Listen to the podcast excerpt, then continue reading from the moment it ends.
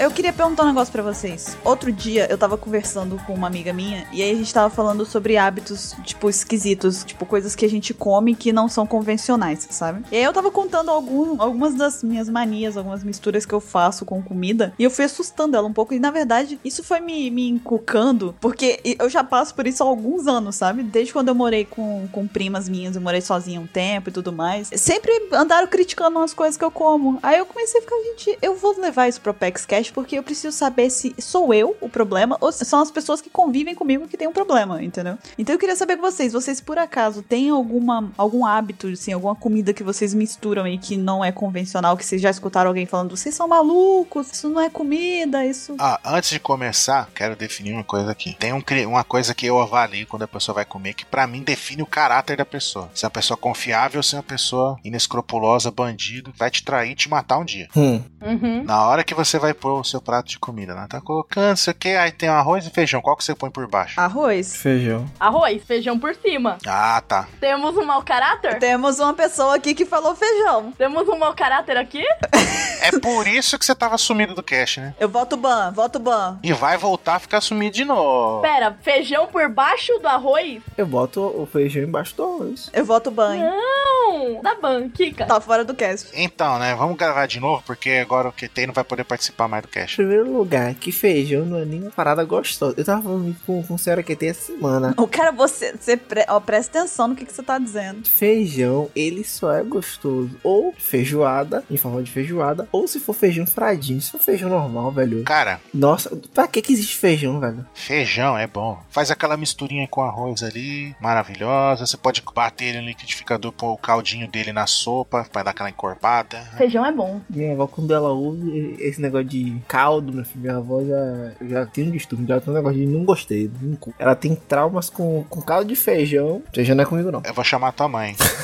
Eu nunca fui muito maluca por feijão e tal, mas a- depois que minha avó morreu e tal, eu comecei a ficar mais em casa com a minha mãe, eu e minha mãe temos um problema, porque as duas têm preguiça de fazer comida. Nós duas cozinhamos muito bem, tal, todo mundo que vem aqui, nossa, que comida boa e tal, só que a gente tem preguiça de cozinhar. Então, geralmente, não tem nem arroz, porque dá preguiça. Aí vocês comem o quê, então? Ah, come só a carne, Faz uma farofa e dá sucesso. é, faz uma batata cozida no micro-ondas, sei lá. A gente faz umas comidas assim maluca. Então, quando tem feijão, é tipo obra rara. Feijão é muito bom. Nossa, como esse feijão tá gostoso, porque nunca tem, por preguiça de fazer. Pô, dá mó trabalho. É, quando tem, faz com carinho. Botar na panela de pressão e tal. Não é fácil de fazer. Arroz ainda tem uma panela de arroz lá que faz rapidão. Mas feijão dá muito trabalho. Aqui, minha mãe, ela gosta de cozinhar. Ela cozinha todo dia. E ela sempre cozinha feijão. Ela sabe que se ela não colocar o feijão no meu prato, igual um ladrão, não vai rolar. Tá vendo? Sua mãe sabe o que faz. Ela, você quer feijão? Eu falo, claro que não. Aí ela, tá bom. Aí quando chega o prato na minha mesa, Põe duas conchas cheias de feijão. Ela entrega o prato só com feijão. não, e ela ainda pergunta: Você acha que tá muito, meu filho? Eu, mãe, a senhora tá querendo alimentar quem? Um zoológico inteiro? Porque esse animal aqui não aguenta. Eu gosto de feijão, mas eu não sou maluca por feijão. É tipo assim, eu como feijão às vezes, até porque se eu não como feijão, eu começo a sentir falta depois de um Não, tempo. mas tudo bem, você tá perdoada. Sente saudade de feijão, né? Porque você coloca o feijão por cima, que é o, o certo. Mas é, eu acho que o mais importante nisso tudo é exatamente o local em que o feijão é colocado no prato, entende? Cara, não, faz, não tem lógica colocar o feijão por baixo. Vai espalhar pelo prato inteiro, vai misturar com tudo, vai estragar todo o resto. Mas se você bota o feijão em cima, você estragou o arroz. Mas quem come arroz puro, cara? Você é japonês agora? Velho, o arroz aqui de casa puro. Meu Deus, é uma bênção dos deuses. Eu como arroz puro. Não, cara, arroz puro não tem gosto de nada. É o feijão que, que dá o gosto. O arroz bem feitinho, soltinho, com temperinho certinho, você come ele puro sim, cara. Dá pra comer sim. Arroz é bom. Pai, tem dia que aqui em casa tem tudo pronto, mas só o arroz tá gostoso. Eu falo, vem arroz, me beija. Não, não, você não tem argumento. Você não pode estar. Por que, que você tá falando ainda, cara? Você coloca o feijão por baixo. Você não tem direito de falar. Eu acho que Ansem cortou relações com você, hein, que tem. Nossa, Ansem tá de mal. Eu, eu deveria estar de mal, mas eu sou uma pessoa piedosa. Ó, essas pessoas que colocam feijão por baixo é as mesmas pessoas que colocam um rolo de papel higiênico naquele negocinho lá, com o papel saindo por baixo. É loucura aquilo. aí. É galera que bota ketchup na pizza. Exato. Ketchup na pizza, pelo amor de Deus, cara. Não faz isso perto de mim, não. Não, aí é. Faz isso comigo, não, cara. Aí é falta de consideração. Quando eu vejo isso, eu fico a ponto de dar um tapa no cara. Imagina um italiano. Cara, ketchup na pizza. Me dá desespero ketchup na pizza. Uma vez eu me deparei com uma cena que minha mãe, ela tem mania de. Ela gosta muito de cozinhar. Tem todo um apreço com os utensílios de cozinha dela. Ela é toda assim. Mas tem sempre um diazinho, assim. Um diazinho do mês que ela tá meio foda-se. foda-se, você tá, tá emputecida. Aí teve uma vez que a gente pediu uma pizza que ela tava nesse dia. Aí ela pegou e ela simplesmente não pegou um guardanapo, ela não pegou um prato, ela pegou o pedaço da pizza e botou na mesa. Ela apoiou o negócio na mesa. Aí eu falei, mãe, vai sujar. Ela, quem limpa sou eu. Falei, calei minha boca logo ali.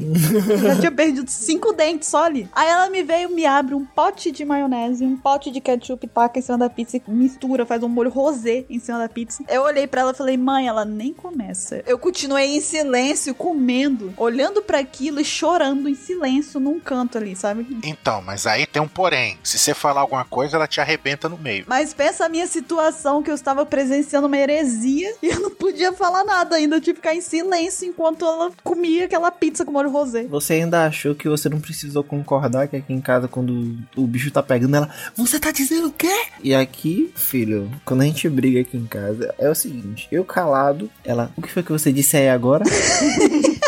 Eu, mãe, eu não disse nada. Ela, eu sei que você me. Você acha que eu tô errada, né? Você tá dizendo que tô errada. Eu não tô errada, não. Agora, falando só, é, continuando só no feijão e também voltando naquele assunto inicial, eu gosto, por exemplo, de comer feijão com pão. Ah, isso eu nunca comi. Sabe pão de sal, pão francês? No caldinho de feijão? Não, não, é o feijão mesmo. Aí você escorre o caldinho e bota só o feijão dentro do pão, entendeu? Do pão francês e come. É muito bom. Não, assim eu nunca fiz. Já usei pra raspar, sabe? Você faz invertido, porque geralmente as pessoas botam o caldo, não o feijão.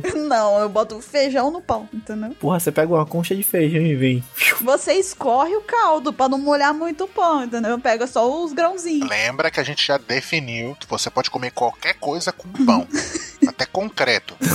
É universal. Pão aceita qualquer coisa. Eu lembrei aqui um trauma meu com feijão. Eu não gosto muito de legume e tal. Então o que que minha mãe fazia? Batia tudo e botava no feijão. Aí fez outro, eu tava comendo, mãe, tá gostoso então, mas o que esse treco estranho aqui no meio? Ah, é chuchu. Porra, chu não, é chuchu não, vai. Tipo, no final ficava bom até, mas eu me senti enganada, porque minha mãe botava no feijão tudo. E não saiu o gosto, obviamente, porque não sei o que ia acontecer, mas tirava o gosto. Mas eu me senti enganada, eu me senti atraída pela minha mãe. Cara, por falar em traição, mas eu, só- eu vou falar numa traição, mas esse negócio aí foi bondade sua falar que tava bom com o chuchu, tá? Porque chuchu é o negócio mais sem graça que existe no planeta Terra. Ele não sabe se é verde, não sabe se é branco, não tem gosto de nada, é água pura. Melão é uma melancia que não deu certo. Melão é a melancia chata. Como é que você faz? Salada de melão com maionese, velho? Pera aí, pô. É, é do mesmo jeito que tem galera que assa a melancia. Churrasco de melancia, né? Com Bela Gil. Velho! Não, vocês não vão acreditar. Coisa mais repugnante. Buru, Buru vai falar que é que é gostoso, porque tem bacon. Mas eu vi na internet que a galera tá fazendo o que agora? Pegando aquelas rodelas de abacaxi, fazendo um furo no meio, enrolando com bacon e assando na churrasqueira. Eu não concordo porque se eu tivesse aí, eu ia tirar o bacon, comer o bacon e jogar o abacaxi de lado. porque eu ia dar pra alguém. Eu falo, você quer? Pode pegar. Não, faz assim, não mistura os dois. Come o abacaxi, depois você come o bacon. Eu entendo que o abacaxi é digestivo, então as pessoas têm o costume de fazer abacaxi no churrasco, né? Pra poder ajudar na digestão. Mas, cara, churrasco de, ab- de abacaxi não, ele não, não. Abacaxi funciona da seguinte maneira: você arranca a casca e come ele inteiro. Aí depois você fica com 200 aftas na tua boca, mas é bom. É, é ótimo. Um, um tutorial básico aqui de como conseguir lotar a sua boca de afta. Vamos lá então. Eu te, olha, tem uma rede de restaurantes muito famosa, mas que eles têm uma sobremesa que nem mesmo quem trabalha lá aconselha você a pegar. Eu fui comer, né, uma, uma costela, aí essa costela vinha acompanhada de batata frita e essa sobremesa, que era uma sobremesa de... Eu, eu lembro que tinha maçã, canela e tinha outra porra, tipo, a maçã era, era cozida, sacou? Alguma coisa assim, que ela vinha, ela vinha meio molinha. Aí a mulher chegou pra gente assim mesmo, tava eu, senhora QT sentei, meu irmão e minha cunhada. Aí a mulher, vocês têm certeza que vocês querem esse prato?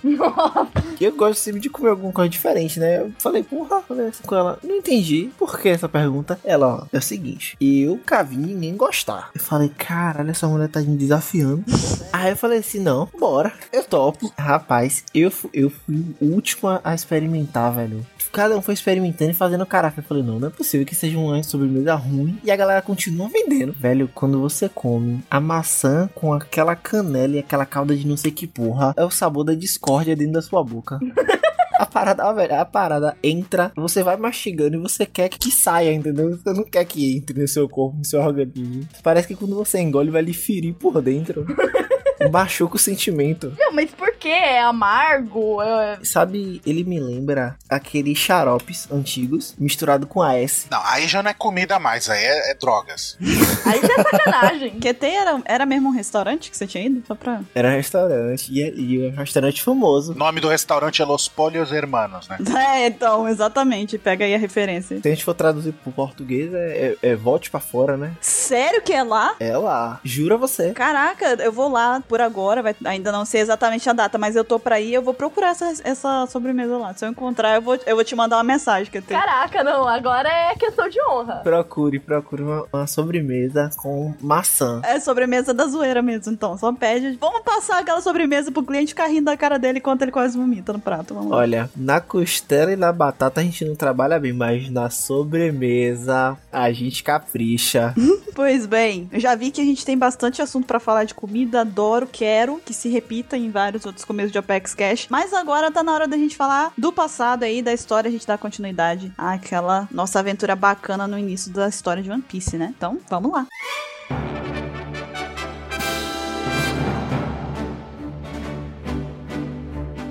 Olá, jovens, bem-vindos a mais um Apex Cash. Eu sou a Bururu, eu estou aqui hoje com o Ansem, E aí, galera? Com o Ketei Sua pequena berinjela. e com a Lari. Eu não pensei numa abertura. E essa semana nós vamos dar continuidade aqui à nossa recapitulação de toda a história de One Piece. Nós vamos agora para o Baratier. Vamos ver o que, que aconteceu lá, vamos relembrar tudo que aconteceu lá. E eu acho que é um momento bem oportuno para esse Apex Cash, né? Estamos aí vivenciando atualmente toda a história do Sandy, o, o arco principal tá girando em torno do Sandy. Então, vamos lembrar aí tudo que a gente pode lembrar, tudo que passou na história que envolve o Sandy e os demais membros da tripulação dos Chapéus de Palha. Mas antes de mais nada, nós vamos para a leitura dos e-mails.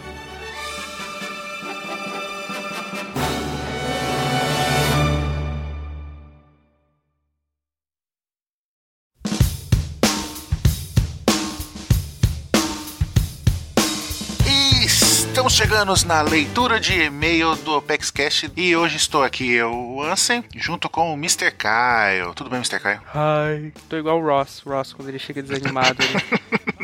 Muito bom. Porque não entendeu, é Friends, tá, gente? É, por favor, vejam Friends. É, série pai, ou seria mãe, não sei, de How I Met Your Mother, né? Exatamente. A, a série avó é Seinfeld. É a série avó, a série mãe e a série que o pessoal curte atualmente, que acabou também, né? Que agora vamos ver qual que será a próxima. Mas vamos parar de enrolar, né? E vamos aos recados que são mais importantes, né? Os primeiros recadinhos, né? Mandem suas pedrinhas, continuem mandando. Nós estamos recebendo várias pedrinhas, queremos mais pedrinhas, né? E as instruções certinhas em qual cast está mesmo, Mr. Caio, que vocês explicaram, tintim por tintim? Essa é uma boa pergunta para a qual eu não tenho uma boa resposta. Ah, A voz do Google vai responder pra gente. Exatamente. OPEXCast 94. Obrigado, Google. Continuando, né? Outro recadinho que temos aqui é para vocês curtirem a nossa fanpage no Facebook, olha só, que na qual postamos imagens e eh, curiosidades, transmitimos ao vivo o episódio sem legendas, né? Pelo amor de Deus, na, no dia do episódio, né? Uhum. Então não deixem de curtir lá, entre lá, curtem, compartilhem, vejam as imagens. A gente sempre tá postando coisa ali, pelo menos em hora em hora, igual o resultado da telecena. Sei lá se ainda existe a telecena. Existe, existe. E para finalizar os recados, antes de irmos para as fanarts, né? Não deixem também de assinarem o nosso podcast e qualificarem no iTunes, né? Para dar lá a sua, as suas cinco estrelas, né? Porque é o mínimo que a gente merece, né? Pelo sofrimento que a gente passa aqui. Caio mais do que ninguém. Espero que a gente valha cinco estrelas. Estou me esforçando para isso. Todo mundo está se esforçando para isso. Tem que ver, eu ainda vou filmar o Mr. Kai editando, ele, ele, ele edita com a bacia na frente, que é as lágrimas dele escorrendo, né? Do sofrimento de tanta loucura que a gente fala no cast. Exatamente. Ele merece cinco estrelas, por favor. Deixem lá, é assim. Né? E sem mais delongas, vamos para as fanarts. Se você não quiser ouvir os e-mails, pule para 34 minutos e 26 Gol Batmans. E começando aqui, a, não poderia deixar de ser diferente, né? A nossa já veterana Clara de Nogueira mandou aqui o Amigão de Todo Homem. Escrito ali que o Shanks é o Amigão de Todo Homem. Ela fez um Shanks versão cachorrinho ali, né? Com a cicatriz e tudo. muito bom. E qual é a próxima? Muito bom, muito bom. A gente também tem aqui do Daniel M, de 23 anos de Fortaleza. O M, o M dele, eu vou dizer que é de Monkey. Monkey. É, ele é Daniel Monkey, de 23 anos de Fortaleza. E ele manda aqui o Ansem e o 27 no Go Bat Slap, que é aquela imagenzinha do, do, do Batman dando um tapa no Robin, né? Uhum. Mandando ele calar a boca. E aí, só que aqui, em vez de ser o Batman, é o, o Go Bats, né? Nossa história aí do último cast. Dando um tapa na minha cara, né? Porque eu tentei capturar ele e não consegui. E a próxima, Ansem? A próxima foi enviada por Emily D. Conceição, né? 18 anos, a Aracaju, Sergipe. Ela mandou, né? O que desgraça.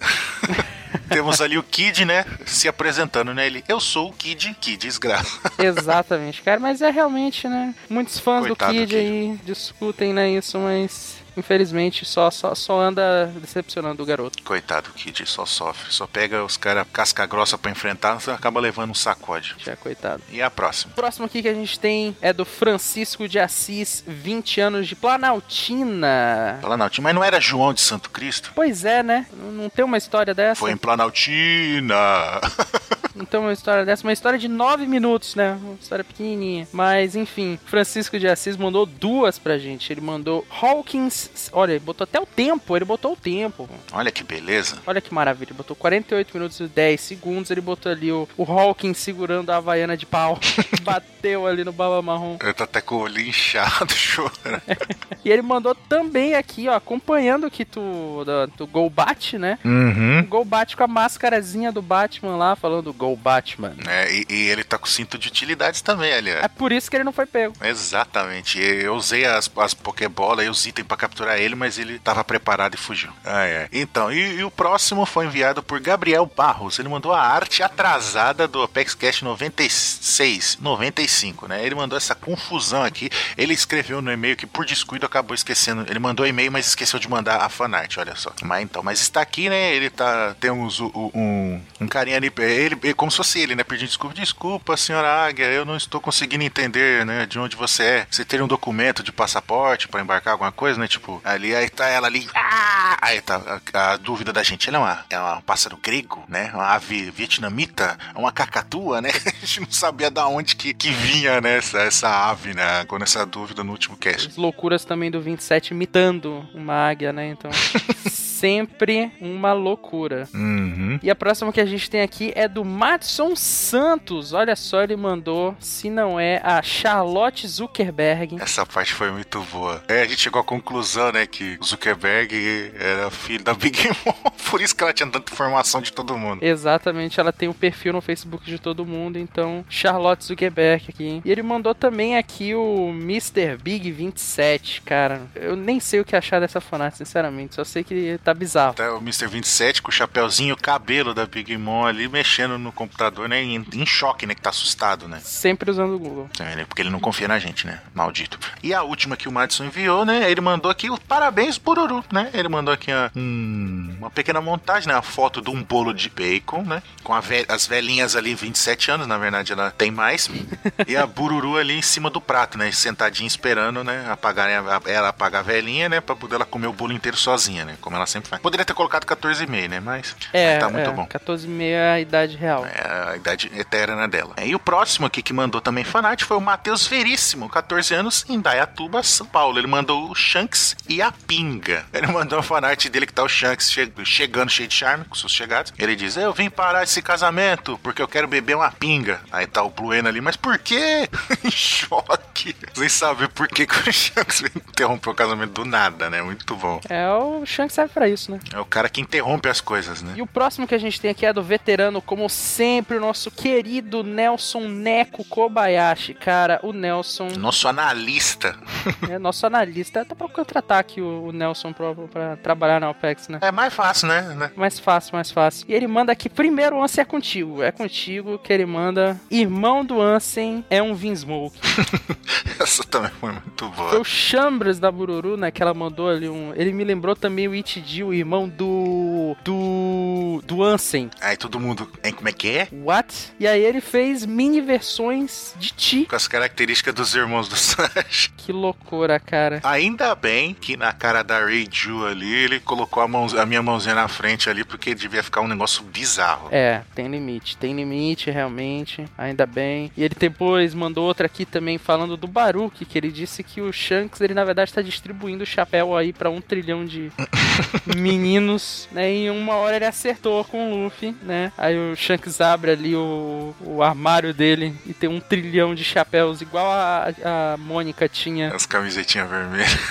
Tanto- Até os dois ali, um pertinho do outro, né? Pra- comparando, né? É, e qual foi a outra que ele mandou, assim? Ele mandou também a chinelada no Barba Marrom, olha só. Vemos ali, né, a, a ilustração, né, lá do, do mundo canibal lá, né? O carinha com, com a havaiana de pau e o Barba Marrom ali chorando, né, com medo de tomar a chinelada, né? Exatamente. E aí ele colocou até ali uma hashtag ali na, na imagem, né, falando que os jovens não vão entender. Por favor, não me decepcionem, digam que vocês entenderam essa referência do Nelson Neko Kobayashi, né, por favor. Se não joguem no Google. E vejam, e vejam e se divirtam. Né? E a última que ele mandou aqui, ele também mandou uma referente ao Mark Zuckerberg, né? Que ele disse aqui que é o filho da Big Mom, né? Aí temos aqui uma pequena tirinha, uma historinha, né? Uhum. E vemos ali a, a Big Mom chamando ele, chamando. Escrevendo com, tipo com, su- com sotaque baiano. sabe? Vem cá, menino. Aí, sim, Big Maninha. Chamou.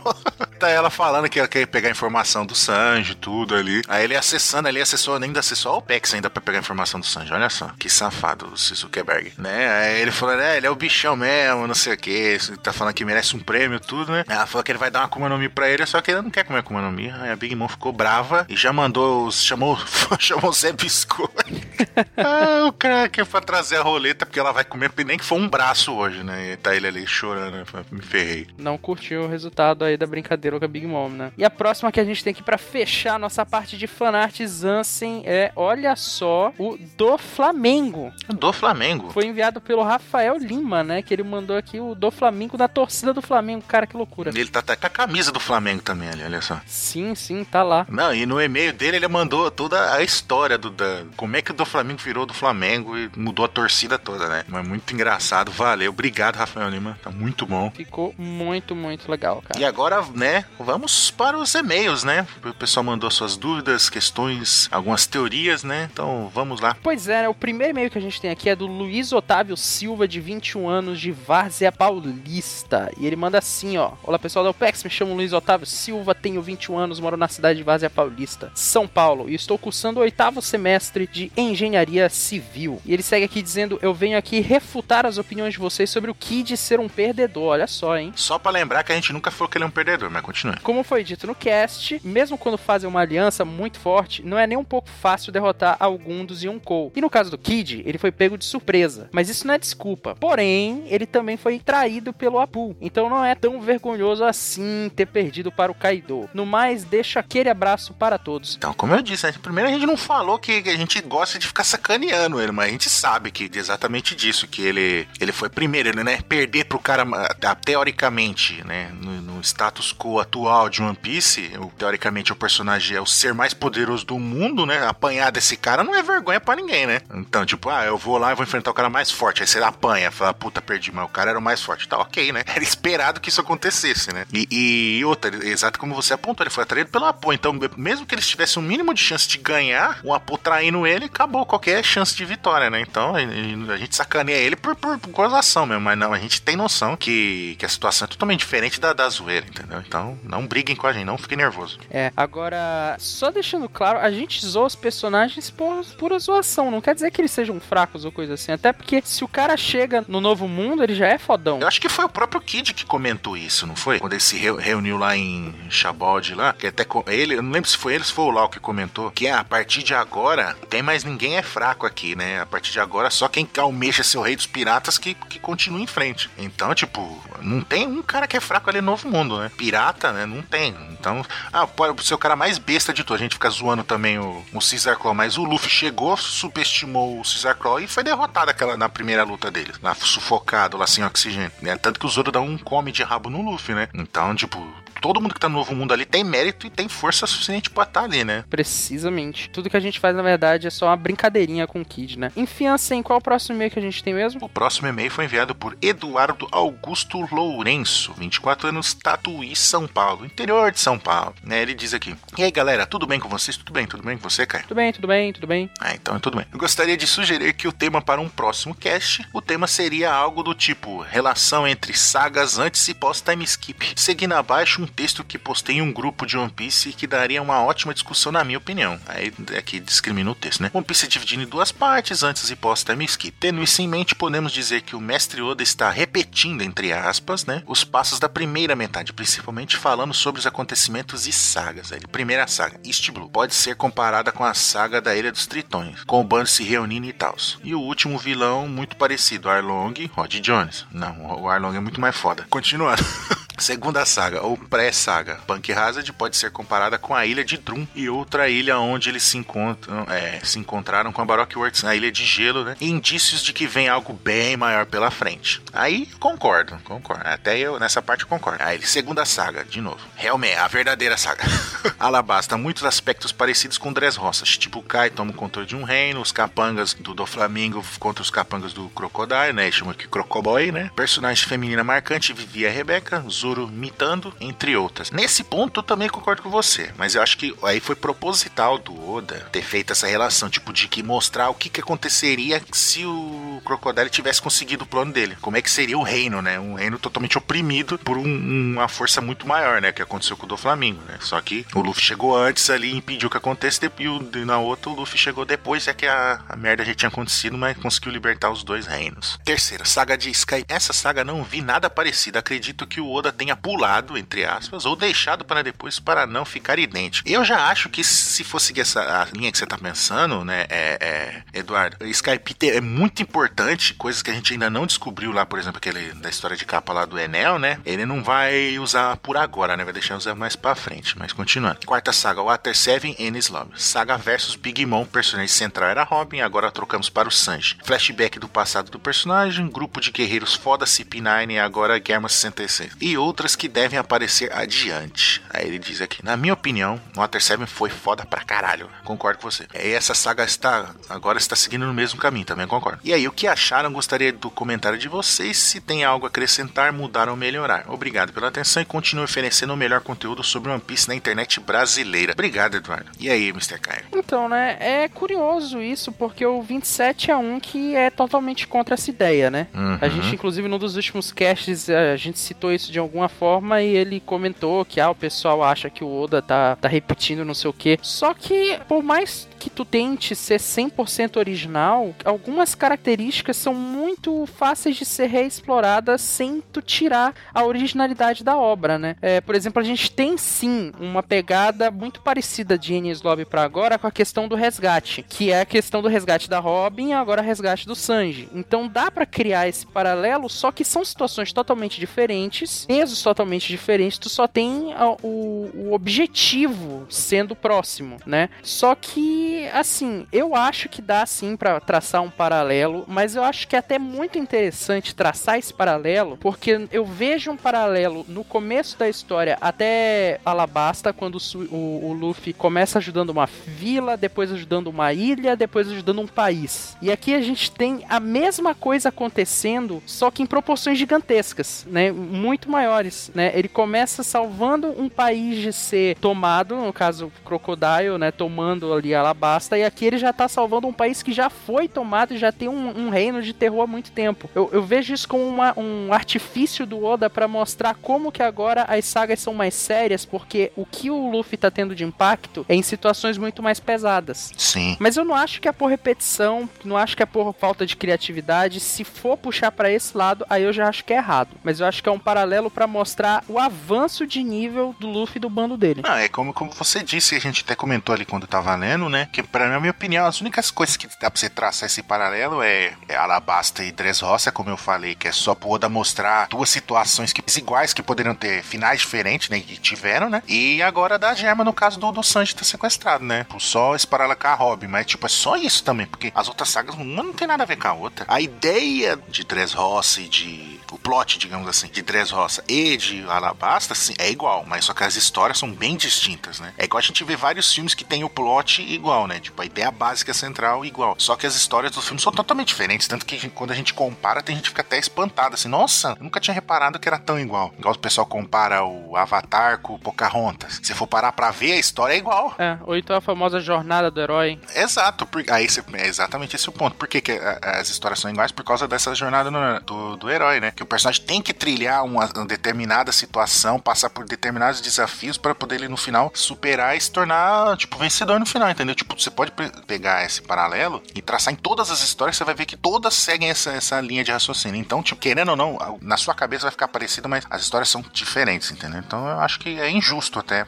comparar, falar que é a repetição. É, exatamente. Então não é uma falta de criatividade ou coisa assim. De jeito nenhum. E o próximo e-mail que a gente tem aqui, na verdade, é uma. quase um, um e-mail pergunta, enviado pelo Lucas, sem cidade, sem idade. Então ele deve ser de Alabasta e deve ter 14 anos e meio. Uhum. E ele manda o seguinte: E aí, galera da OPEX, tudo bem? Eu sou o Lucas e depois de ouvir o último podcast sobre Yonkous, eu me perguntei duas coisas. Primeiro, quando o Kuma chegou a Trilebark para avisar sobre o novo Shichibukai, o Barba Negra, ele disse que o valor da recompensa era zero, mas o Moria retrucou dizendo que era desconhecida. Pensando nisso, é correto afirmar que o Barba Negra realmente não tinha nenhuma recompensa até sair do Shichibukai e matar o Barba Branca? Olha, sim, Porque ele não tinha. porque como é que vai ser uma recompensa desconhecida se ele é um funcionário do governo e é o governo quem dá as recompensas? Queimaram a biblioteca de recompensas, o setor responsável, tipo, os caras entrou em greve, tá ligado? Reajuste do salário, aí os caras ligou, qual que é? Ah, tu tá em greve, cara, não dá pra saber não. Aí- ligaram lá, o cara, pô, o sistema tá offline, cara, não, não tenho como te falar agora, mas.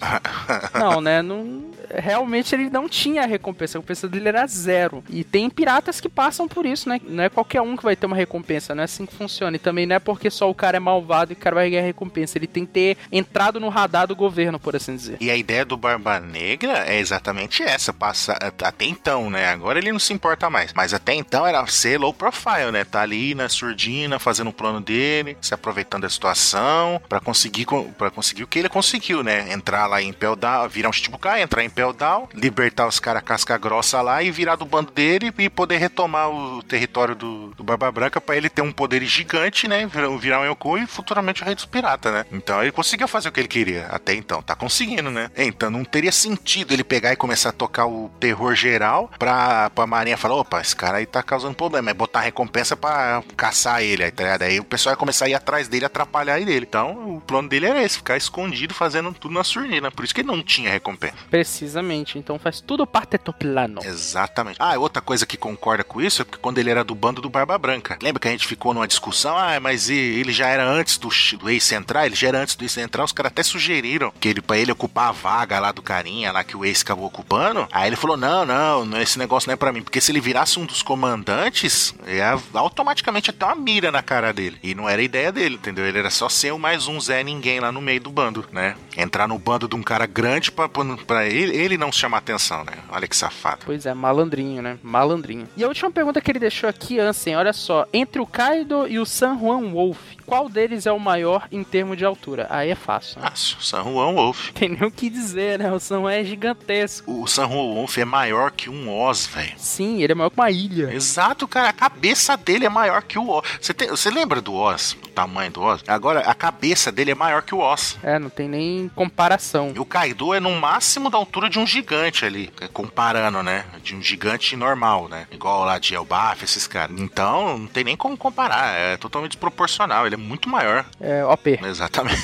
Agora, se ele é poderoso, aí já é outra história, né? Aí... Realmente não tem como. E ele só manda aqui pra fechar o e-mail dele um abraço pra gente. Um abraço. E é isso aí, Lucas. Muito obrigado pela tua mensagem. Mas é isso então, né, Ansem? Acho que a gente terminou por aqui. Terminamos? Terminamos, terminamos. Eu acho que sim. Pra essa semana tá bom. Tá bom, tá de bom tamanho. Tá bom, né? Tá bom, chega. Tá na hora de ir pro cast aí que a gente tá falando muito bem. Na verdade, eu não tô nesse cast, mas tu tá. A Bururu também tá, a Larissa, tá o QT aí falando East Blue, né? Da próxima parte da nossa recapitulação aí. E vocês, por favor, não se esqueçam sempre de que vocês quiserem mandar qualquer feedback pra gente, vocês podem mandar nos comentários, nossa page, mas principalmente em contato arroba onepcx.com.br, que lá a gente vai sempre é, ler tudo que vocês têm pra mandar. E se bobear, vocês aparecem no próximo OpexCast tendo seu e-mail lido, mas sempre mandando nome, cidade e local, beleza?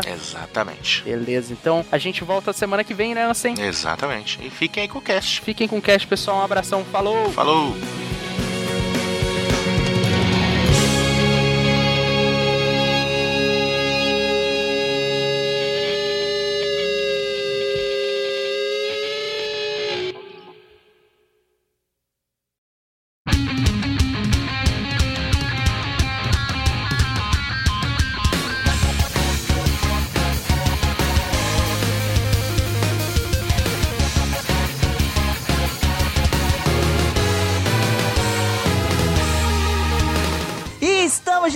De volta com o tema principal do Apex Cash. Vamos aqui dar continuidade então à saga do East Blue. E nós terminamos no cast passado na história do Soap, né? Chegou pro bando mais um integrante. E agora, seguindo na história, nós vemos que o Luffy está fazendo a bandeira pirata do bando, né? Ele já começa ali no capítulo 42 mostrando a bandeira que ele fez, desenhada com os pés, provavelmente. Horrível aquela bandeira, coisa horrível, meu Deus do céu. Melhor desenhista. Não é um estilo.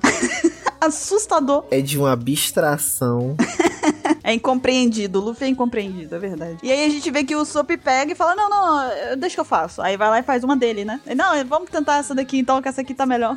Cara, e, e o Zop, você vê que no começo do, do mangá ele tenta a todo custo virar capitão, né? É uma loucura. Ele fica o tempo todo só tentando pra ver se cola, né? Aí depois de ser repreendido, né? Ele vai e desenha novamente a que o Luffy tinha tentado fazer. Infinitamente melhor, né? Um pouco mais com proporção, com sentido. Dá pra ver o que, que tem escrito ali desenhado. Tem uma noção. Hoje um negócio interessante que aí, né, o pessoal elogia ele, aí ele pega e fala: Ah, eu sempre fiz arte no muro da casa dos outros. O Sop confessa que, que é pichador. Olha aí que coisa. Pichação isso aí. Pichação pura, né? E aí ele fala: Ah, tem dons artísticos, né? E ele fala, ah, não fazia grafite não. Ele fala mesmo. Na verdade, não, ele não diz que ele picha, ele diz que ele faz arte, então ele é um grafiteiro. Olha, tá vendo? Porque existe diferença, né? Ele não sai assinando o nome dele por um canto do outro, assim, nada umas coisas aleatórias, abstratas, que ninguém sabe o que, que é, né? Não, mas tem, tem um porém, né? Pra ele, ele pode fazer arte, mas sei lá que no muro da casa dos outros. Será que os donos de- da casa achavam, não? Aí já é uma outra história, né? Escrito bem grande no muro. Os piratas estão chegando! Pois bem, e aí, em seguida, depois disso tudo que é determinado que a bandeira vai ser usada, oficialmente nasce o navio pirata Goimeri, né? Que agora ele tá completo. Já tem o navio e agora tem a bandeira pirata do bando. E aí aparece um momento em que o, o Luffy, o Zoro vira e fala assim: que, o que você tá fazendo aí, Luffy? Aí o Luffy, ah, eu tô tentando atirar numa pedra aqui, mas não tô conseguindo acertar, né? Aí o Sop, ah, deixa que eu vou. Aí o Sop atira e acerta de primeira, né? Aí o Luffy já pega e fala: pô, você vai. Você é bom, né, cara? Você é bom mesmo. Você vai ser o atirador do bando. Ele, ah, tudo bem, pode me chamar de capitão. Tentando mais uma vez, né? Vai que cola. Vai que cola, é a velha, né? A velha frase. E ele, né? Tipo, eu acertei, ele mesmo não acredita. É, ele mesmo não sabia que era bom. Foi na cagada. Ele simplesmente, uau, no, sério? Nossa, de primeira, hein? Opa! E aí a gente vê também em seguida eles conversando sobre a, a importância de um posto que ainda não foi preenchido no bando, né? Aí tá todo mundo lá dentro da cozinha conversando, falando sobre a necessidade de preencher esse posto e tal. Aí vem o Luffy e fala: Claro, a gente precisa de um músico. Prioridades. Porque os piratas cantam. É, o argumento dele é esse. Ele tem uma cozinha sem um cozinheiro, mas ele quer um, um- um músico antes porque piratas cantam. Aparentemente não se alimentam, né? Não, mas na verdade ele já tem os utensílios todos ali pro cara tocar, né? Tem as panelas, tem, tem os talheres. Verdade. Fazer um batuque. E aí tem um negócio legal nessa conversa que, que eu reparei, que o Luffy fala que ele chega e fala assim, ah, porque os piratas cantam juntos e tudo mais, eles fazem yo, ho, ho, ho, ho", né? Isso. A gente sabe que yo, ho, ho, ho, ho é um barulho conhecido, é uma risada conhecida pra piratas, mas ao mesmo tempo, como a gente sabe que o Brook né, entraria no bando mais pra frente, seria um foreshadowing aí? Ah, Sim, poderia ser, porque o Luffy desde o começo ele tá falando de músico e tudo, só que a diferença é que do Brook, né, a risadinha dele é yo, ho, ho, ho, ho, tipo fininha. E essa aqui é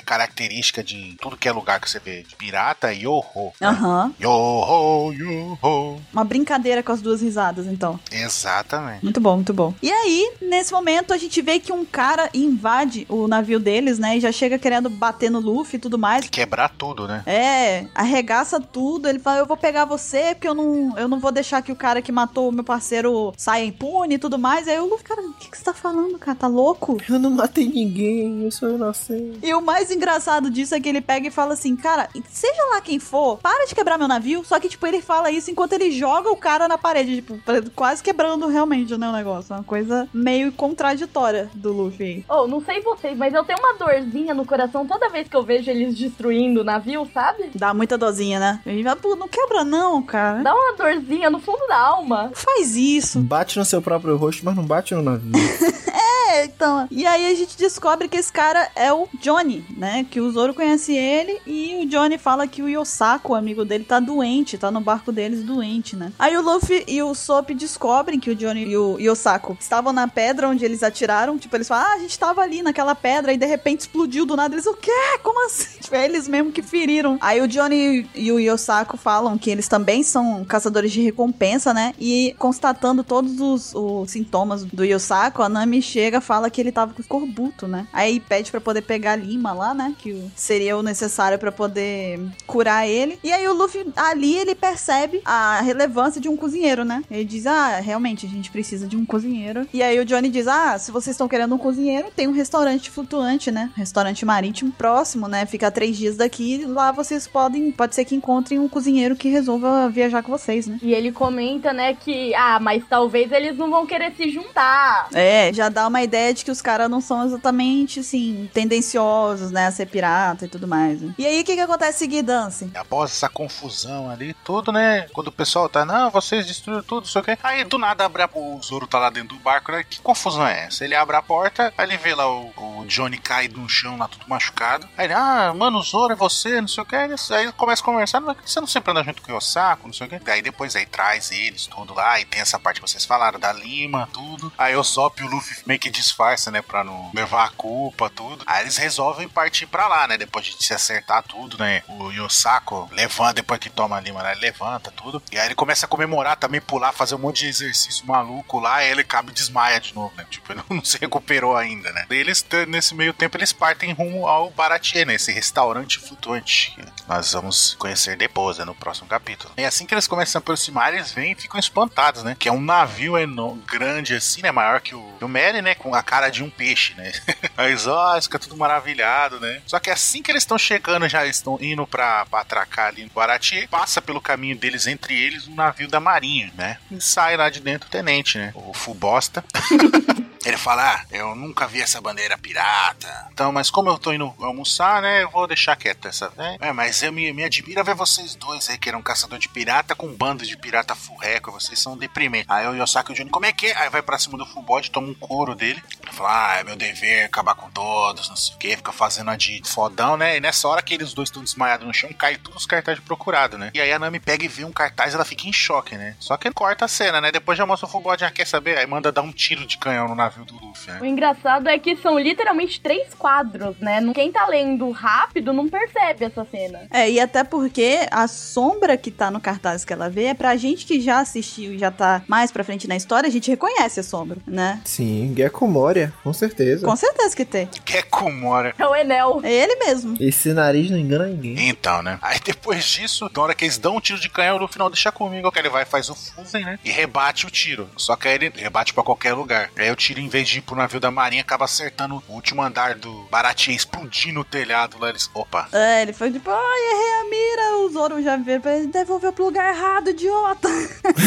e, e depois disso daí, o que que acontece que tem? Logo em seguida a gente tem uma passagem de tempo bem rápida e já mostra logo o Fubosta dentro do restaurante do Barati sendo servido já pelo garçom, né? Que a gente não sabe teoricamente quem é. E ele com toda aquela pressão, querendo se mostrar pra novinha, falando do vinho, né?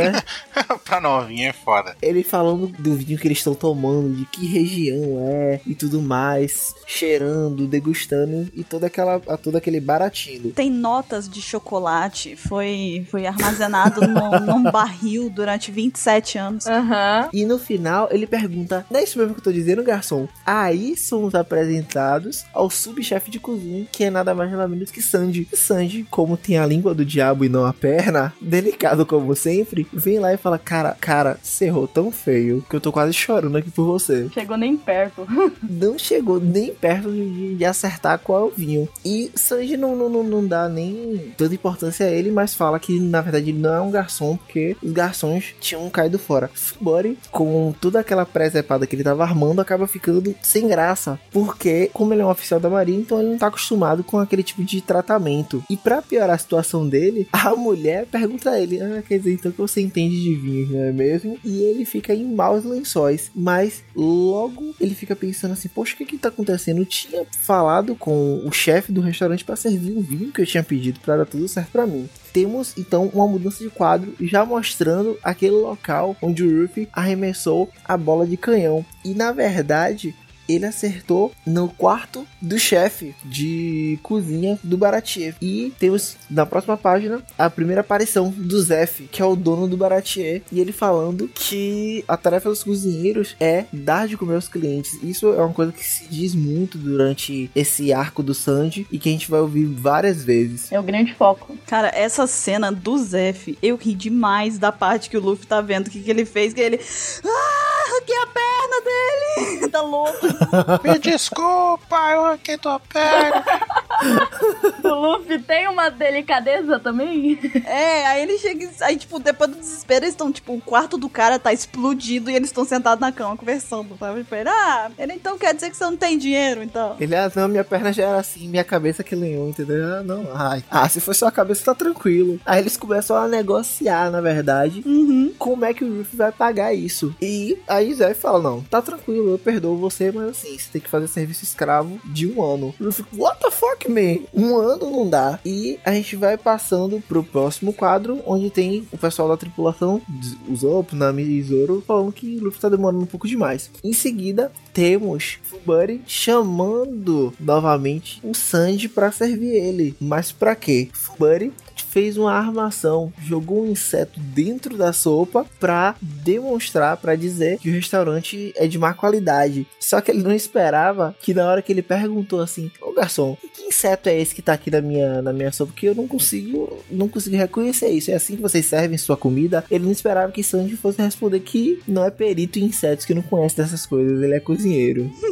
Dá uma bela, dá uma patada nele. Só um comentário. Como alguém que já trabalhou atendendo cliente, teve aquela máxima do cliente tá sempre certo, isso é tão bom de se ler. É tão lindo. Eu tô, eu tô sentindo uma pontada de, de história verdadeira aí, hein, Lari? Ah, imagina. Imagina, Todos né? os clientes são bonzinhos e educados, todos eles. Coincidência minha? Ó, então já que a Lari levantou isso, eu vou contar pra vocês o que aconteceu comigo uma vez. Né, eu trabalhando, final de ano, é, tava trabalhando na... Não vou falar o nome do lugar, porque talvez eu consiga trabalhar lá de novo. Então, eu tava trabalhando no final de ano, isso que eu tava no caixa, né? Tinha acabado de abrir o estabelecimento. Eu fui pro caixa com dinheiro, aquele de troco, né, o inicial, né, tava lá, abri, aí já abriu, e na hora que abriu já foi o cara na minha, direto no meu caixa. Aí chegou com, tipo, vai, um bombom. Tuf, aí. aí eu fui, passei 50 centavos. É, né? Pega e me puxa uma nota de 100 reais. Eu olhei pra cara dele. Nossa, me. Isso dói a alma, não me lembra. É, aí eu olhei pra cara dele, ele olhou pra mim. Aí eu falei, então, eu acabei de abrir o caixa, não tenho troco. Não, tudo bem, eu espero. Aí eu, tá bom. Eu espero, é louco. Aí eu fiz o movimento de quem ia chamar o, tipo, encarregado lá que fica com, com o dinheiro, com não sei o que, né, pra, pra trocar o dinheiro. Aí eu fiz o movimento e não chamei. Aí fiz o cara ficar ali um tempo esperando. Me saca- quer me sacanear? Então vamos sacanear de volta. Aí quando o cara já tava quase subindo na parede de desespero de estar esperando, aí eu chamei. Ah, não, e ela veio, ela viu. Não, que ele trouxe uma nota de 100 e comprou um bombom. Ah, mano, a, a cara que a menina olhou pra esse cliente, cara. Eu não queria ser o cara. Imagina, mano, cara, imagina que escroto, velho. No olhar dela, tava você tá louco. Você tá me trazendo memórias muito tristes, assim. Mas viu, essa, essa postura do Sandy, na verdade, é até engraçada pra gente que vê ele agora. Eu, eu vejo ele de um jeito diferente de como ele é apresentado, sabe? Ele tá bem mais impaciente aqui, muito mais irritadinho, sabe? Com as coisas, meio do tipo. Rebelde. É, não tolero nenhum tipo de desaforo, nenhum tipo de nada. Tipo, Ele tá durão, né? É,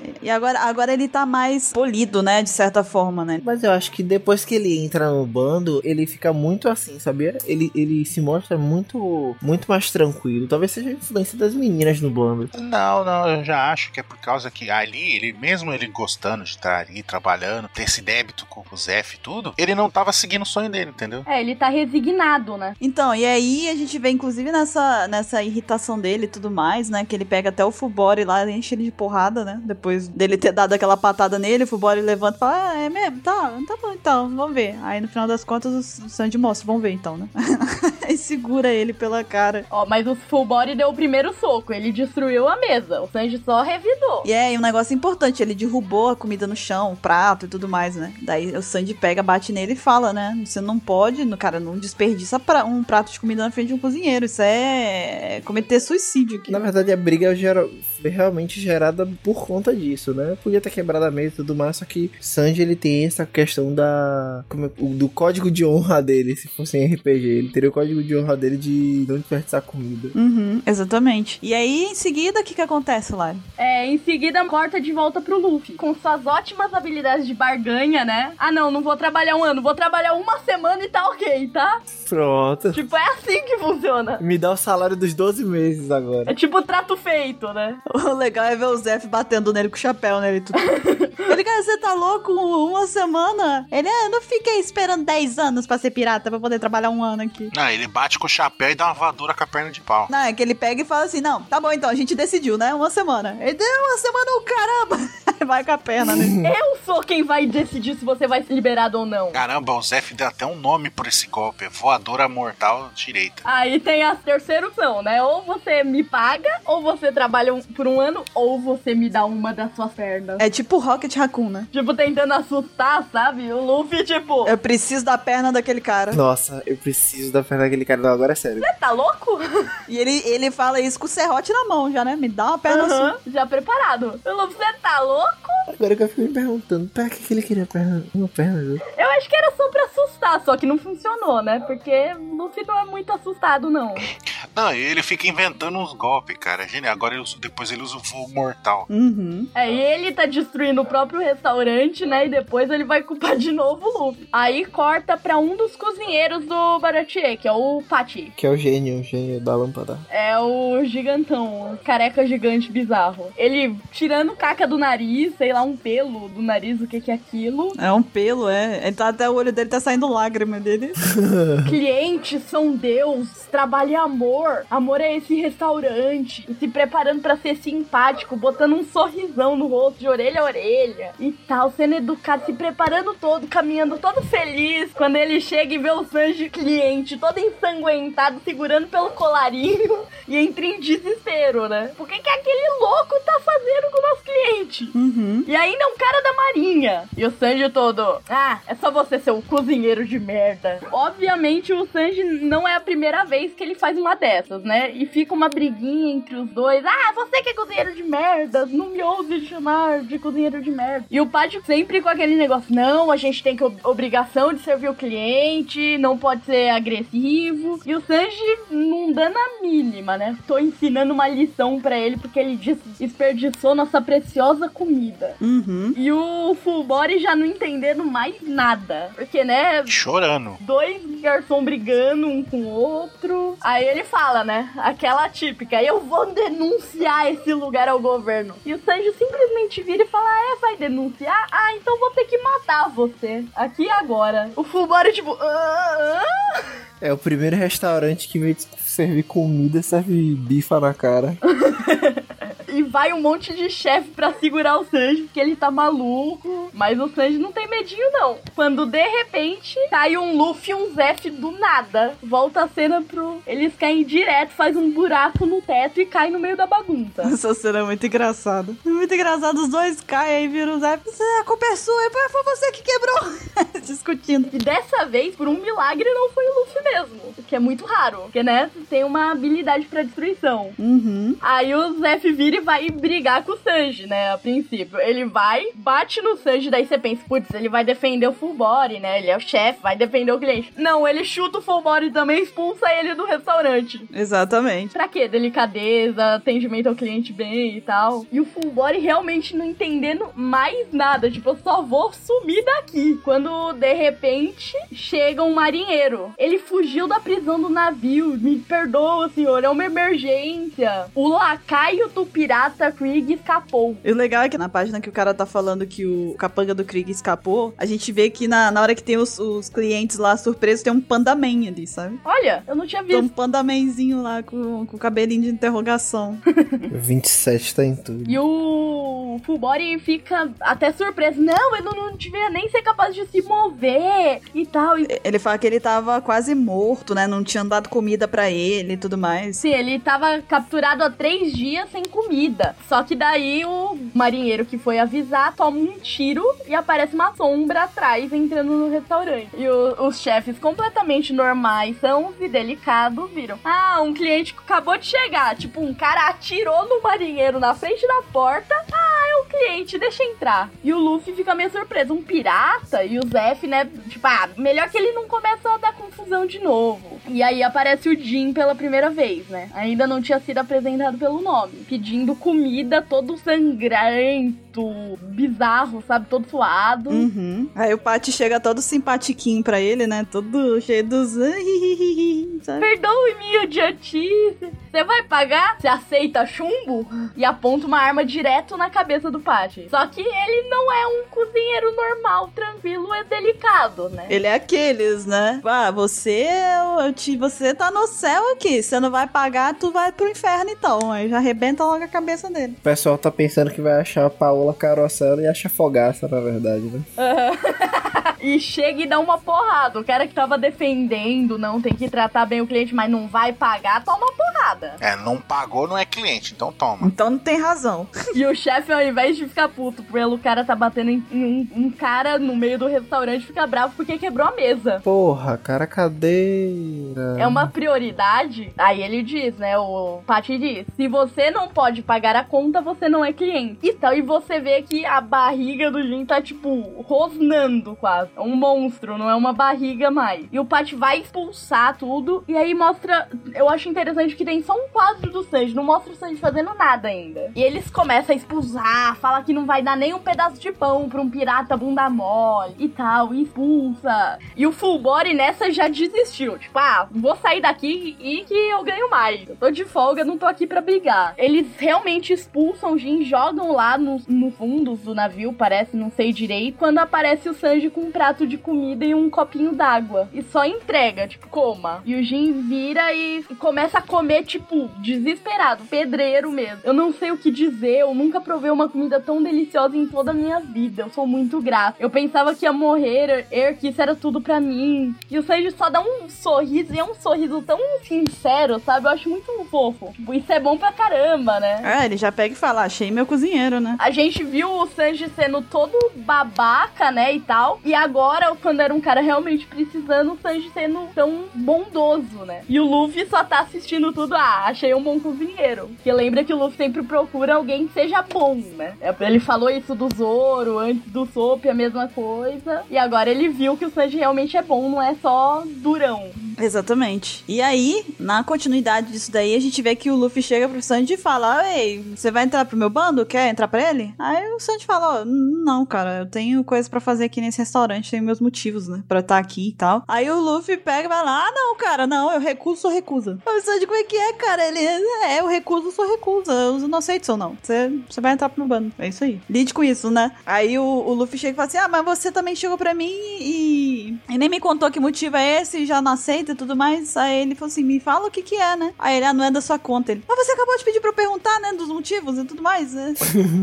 e aí a gente vê o Jim conversando, ele escuta toda a conversa, que na verdade o pessoal esqueceu dele, né? O Luffy e o Sanji esqueceram dele. Aí daqui a pouco ele, ei, cara, é, que que você- qual o seu objetivo como pirata e tudo mais? O que você quer fazer por Você tem algum objetivo por essas bandas e tal? Aí ele, ah, meu objetivo é o One Piece, né? Eu quero ir pra Grand Line. Aí o Jim pega, fica em silêncio, assim, vira pra ele e fala, ó, cara, se você tá querendo ir pra lá, já vou te dar um conselho só, desiste. E aí, lá dentro da cozinha, cozinheiros lá do Baratier, a gente vê o pessoal conversando a respeito do Krieg, né? Eles estão lá falando sobre a fama do Krieg e tudo mais, que ele é o cara que chama assim mesmo de Dom, se refere como Dom Krieg, que ele tem uma frota de mais de 50 navios e tudo mais, enfim, toda uma, os rumores que já foram ouvidos a respeito dele, né? E aí, a gente vê lá também o Zef falando pra eles pra voltar a, a- a trabalhar e tudo mais, parar de conversa fiada, enfim. E a gente volta pra cena do Luffy com o Sanji, onde eles estão se despedindo do Jin, né? Ele pega e fala, ó, cara, pode ir, agora vai embora. Aí o Jin, ah, você vai tomar mó bronca por causa disso. Aí o, o Sanji joga o- a colher a- o prato fora, né? Quebra e fala, ó, não tem motivo nenhum pra eu levar bronca aqui, né? No final das contas, o Zef tava vendo, né? Lá de longe ele tava observando. E aí chega na cena que pra mim é uma das melhores cenas dessa saga, que é o Luffy Eu ri. no seu estágio, né? Lá A cara dele, de tudo. ele chega e fala: Ó, eu sou o Luffy, agora eu vou ser o servente aqui, agora é comigo. Aí ele fica sentado na cadeira, faz nada. Chá comigo.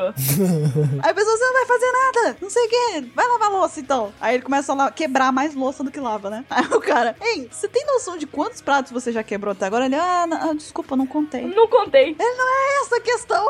Aí ele chega e fala, tá bom, então vai varrer, vai varrer. Aí em vez de varrer, ele come as comidas que vão ser entregues no prato, né, da- da- na mesa das pessoas. Ele, não, não faz isso, não, não sei o que. Aí ele, tá bom, então eu vou limpar essa panela. Aí bota a mão na panela aqui e joga a panela e sai quebrando mais um monte de coisa. Aí o cara, faz o seguinte, cara, vai servir, vai ser garçom. O Luffy, como ajudante de cozinha, é um ótimo pirata, né? Aí o Luffy chega e tá lá o pessoal do bando dele, né? A Nami, o Zoro e o Sop. Aí eles estão lá fazendo uma piadinha com ele. Ah, você vai servir a gente. Antes disso, na hora que, que ele fala, não, vai lá tratar os clientes do jeito que eu te ensinei, né? Aí quando corta a cena e mostra, tá o Pandaman voltou, tá comendo ali o Mr. 27. Ah, é verdade, hein? Verdade, verdade. Tá lá mesmo comigo. Na verdade é o Mr. 27 e o Baru que ele sentaram. Pior é que o 27 que tá pelado ali. Mas enfim. Aí eles estão lá falando dele. Ah, e aí, cê, garçom, servente, você que vai servir a gente e tudo mais, né? Tão zoando ele. O legal é que é uma preocupação, né? Eles estão tão preocupados com o capitão deles, estão tão prestativos, né? Tipo, ah, tá tudo bem a gente redesenhar a bandeira? É, tão só zoando ele. Aí ele pega e fala: Ah, é mesmo, né? Tira um cotocozinho da- do nariz e coloca dentro do copo, né? Aí o pessoal já tá achando: Ah, o Zoro vai beber, né?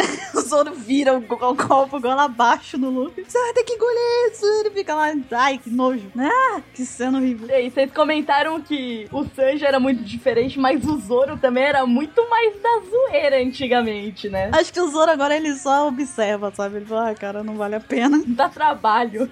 Não, mas ele entra na zoeira também. Vira e mexe igual aquele negócio lá do. Ah, não sei o que, porque é uma corrente quente, não sei o que. A Nami mega explicação, né? Aí fica o Zop, o Chopper, o Zoro e o Luffy. Ah, é uma água misteriosa. Aí eles tomando chazinho. É. e aí, o Zef vira pro Sandy lá, né? E fala que, ah, que já tá paquerando a Nami. Ele, cara, se eu sou o obstáculo aqui, vai, pode ir, né? Vai ser pirata com eles e tudo mais. E aí o Jin chega ao encontro de Don Krieg e fala que vai levar ele até o Baratier, né? Aí começa a discussão, né? Ele, não, como assim? Você vai quer se livrar de mim? Eu sou o melhor cozinheiro desse restaurante aqui. Aí o Zé fala, ah, você também fica dando em cima de toda garota bonita que aparece aqui. A sua comida nem é tão boa assim, né? Tipo, começa a meio que mentir pro, pro Sanji, né? Pra ver se o Sanji desiste de ficar lá e vai com, com eles, né? Porque o Zef nessa hora já, já se ligou que o bando do Luffy ali é um, um, um pessoal legal, entendeu? Tipo, ele viu o jeito do Luffy, essas coisas, então ele já tá querendo falar, não, melhor ele ir com essa galera aí, né? E até aí, dá muita impressão, não sei pra vocês, mas dá muita impressão de que eles querem fazer parecer com que o Sanji odeia o Zef. Fica um brigando com o outro, e o Zef, ah, você nem cozinha tão bem assim e tal. Dá muito essa impressão de que os dois não gostam um do outro. Sim, é verdade. É, aí ele fala, ah, eu, além do mais, essa comida é horrível, vai, tá espantando os clientes. Aí o Sanji agarra o Zé e fala, como é que é? Pode me xingar, me bater, mas não fala mal da minha comida. Aí o Zé dá tipo um golpe de judô nele ali, derruba ele quebrando a mesa joga ele no chão. Você é um pivete, como é que você usa falar um negócio desse comigo? Não sei o que, me agarrar pela roupa. Aí larga o Sanji ali e sai fora, tipo, só olhando. Daí o Sanji de volta fala, não adianta, você pode me expulsar um milhão de vezes, eu vou voltar. Você não tá entendendo. Eu vou ficar aqui até eu me tornar melhor que você. Zé fala, então no mínimo 100 anos você vai ficar aqui, né? Porque você nunca vai ser melhor que eu. Depois aí chega o Luffy do lado dele aí. Aí, tá vendo só? Você pode vir com a gente. O seu chefe deu, deu permissão. Ele, quem disse que eu quero ir? é, aí o Sanji volta pra querer de novo a Nami, né? Faz uma saladinha de fruta pra ela ali, coloca copo, né? Aí, ah, não, até fala, não, tá tudo bem, mas isso aí não é caro. Aí ele, não, se preocupa, pra você é de graça, seus amigos que vão pagar. vai cobrar dele, o Zop, é, você tá maluco? É, você quer brigar comigo? Eu- Não, aí ele vira, né? O Zoro vai brigar com você. Ele vai, Zoro, pega. O Zop sempre faz isso, né? Tipo, ele arruma confusão e bota o Zoro pra lutar no lugar dele. E até que de repente tem um- uns pratos e um copo quebrando assim, o pessoal do restaurante fica desesperado que eles veem a bandeira, né? Do Don Krieg, né? Aí eles, meu Deus, o símbolo dele, ele chegou. Aí só pode ser o Don Krieg, né? Todo mundo começa a ficar desesperado, tá vendo? Aí começa a brigar com o pé, Pat, né? Os outros cozinheiros. Você ficou xingando e bateu naquele cara, agora eles voltaram e vão matar todo mundo, né? E o pessoal desesperado, né? O Zop já fala, não, vamos embora daqui.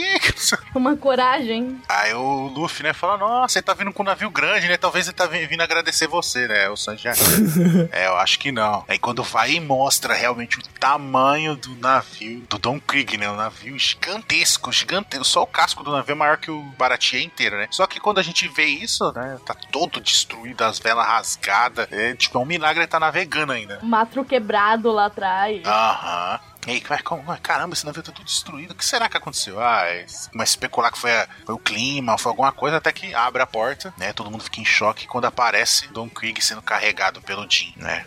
Só pra deixar bem, bem explícito uma coisa que eu achei interessante, é que o Sanji ele usa as palavras, pode ter sido uma tempestade ou coisa parecida, porque não tem como ser um, um ser humano. É É verdade. destruído demais, É né? uma destruição absurda, né? Aí ele entra ali, o Don Krieg cai, quase desmaia no chão. Aí, ele, como, aí o Jin começa a gritar pra pedir ajuda. Não, dê comida pra gente. Você vê que o Jin realmente é leal, né? Exatamente. E aí o, o Pat começa a tirar sarro. Ah, você é o terrível Don Krieg, não sei o que, não aguenta nem ficar de pé. Ah, vou dar comida pra vocês, não. Aí vê, a gente vê uma coisa que é chocante, né? O Don Krieg ajoelha e implora por comida. Não, eu me arrependo. Eu não vou fazer mal a vocês, eu preciso de um, um pãozinho, não sei o que. Aí todo mundo fica ali, alguém começa a chorar. Fala, não, fica se humilhando. E o Jin fala que eles têm dinheiro até, né? Dessa vez a gente tem dinheiro. É, não é mais de graça, não sei o quê. Aí o Pat, ah, não, sai fora daqui. O Sanji dá uma pica na cara. Bate, joga ele longe. Aí traz um prato de comida e a garrafa de vinho. Ele entrega pra ele. O Don Krieg come de tudo que é jeito, ele desesperado. Aí, aí o pessoal começa a contar: não, mas ele é um pirata, não sei o que, vocês estão malucos. Ele é terrível, ele mata todo mundo, nunca deixa sobreviventes. Ele taca a cidade, ele finge que, que assistiu uma bandeira de paz ou de da marinha. Fala como ele é traiçoeiro. É, que põe a bandeira que tá se entregando, ou a bandeira da marinha, o pessoal vai abordar, e quando vai ver um, e mata todo mundo, rouba o navio, ele é, é terrível, não sei o que, você não devia ter feito isso, né? A cara, não, deixa ele morrer, ia ser um bem pra todo mundo. Aí nessa hora que o Sanji tá prestando atenção no que o pessoal tá falando, Don Krieg levanta e dá um lariate né, no pescoço do, do Sanji. É o nome desse golpe é. No, no pescoço do Sanji ali, derruba o Sanji no chão, e o Sanji sai rolando. Aí viu que ele tá tudo recuperado, ele, aí o Gui, né, começa, não, por que, que você fez isso? Ele salvou a gente. Aí já dá um safanão no, no Jin e fala, fique quieto, não sei o que. Ele fala que gostou do navio do Baratina e vai ficar com ele agora. Agora essa aqui é meu. Ah, gostei daqui, agora é meu, pra sempre. E Ketei, o que, que acontece em seguida então? Certo, dando continuidade, como o Ansem falou, Don Krieg, ele determina que quer o navio, informa que tem 100 tripulantes dentro do navio dele precisando de comida, precisando de água e dá uma ordem, né? Na verdade, falando que quer que essas pessoas sejam alimentadas e ai de quem não obedecer ele fazendo isso. Sanji prontamente vai lá e informa, né? Não, beleza, eu, eu, eu aceito, eu vou cozinhar para 100 pessoas. Todo mundo fica besta. Os cozinheiros, na verdade, não aceitam muito bem, né? Apontam armas para ele. E Sanji não tem medo. Ele fala que pode atirar nele porque ele vai, ele cozinha para as pessoas que têm fome. Ele não quer, ele não se importa com clientes. Existem as pessoas que estão morrendo de fome e ele vai cozinhar para essas pessoas. E nesse momento o Pat bate nele, joga ele no chão e fala que tudo isso é culpa dele. Toda essa confusão se iniciou porque o Sanji é sempre teimoso. Logo após, o próprio Pat vem e ataca Don Krieg num- numa desesperada para ver se consegue expulsar ele do navio para tentar salvar todo mundo. Só que infelizmente ele não consegue e é nesse momento que a gente começa a ver a roupa de combate do Don Krieg, que é uma armadura dourada, ombreiras e tudo mais. E o pessoal fica impre- impressionado com ele. Só que o Don Krieg ele não dá tempo de ninguém correr. Ele vai e atira no meio dos cozinheiros todos pra dar aquela bad feelings, dar aquela má impressão na galera. Com os cozinheiros todos no chão e feridos, o Don Krieg repete novamente que quer que as pessoas cozinhem para ele e que ele não gosta de ser contra contrariado. Logo após, o Zef já chega com os alimentos, informando que tem comida para provavelmente 100 pessoas, que não se importa que as pessoas comam e se ele vai voltar ou não para tomar o barco, isso é uma decisão dele. E ele informa até mesmo que Don Krieger, na verdade, é um desistente da Grand Line, que ele foi e foi derrotado lá dentro. É quase como uma humilhação, né? Tipo, ah, você foi um desistente e tal, então toma sua comida. O meu trabalho já foi feito. Exato. E Don Krieger, é, o pessoal fala, na verdade, que fala o nome do Zef. E nesse momento, Don Krieger ele reconhece, ele, caramba, você é o Zef do pé vermelho. Você é o cara que passou um ano dentro da Grand Line. E a partir desse momento, Don Krieger começa a ficar interessado nas cartas de bordo, no diário de bordo do Zef. Porque esse diário de bordo pode ter um caminho mais fácil, pode falar o que, que acontece na Grand Line e pode facilitar a viagem do Don Krieg. Então, o interesse passa a não ser só do navio,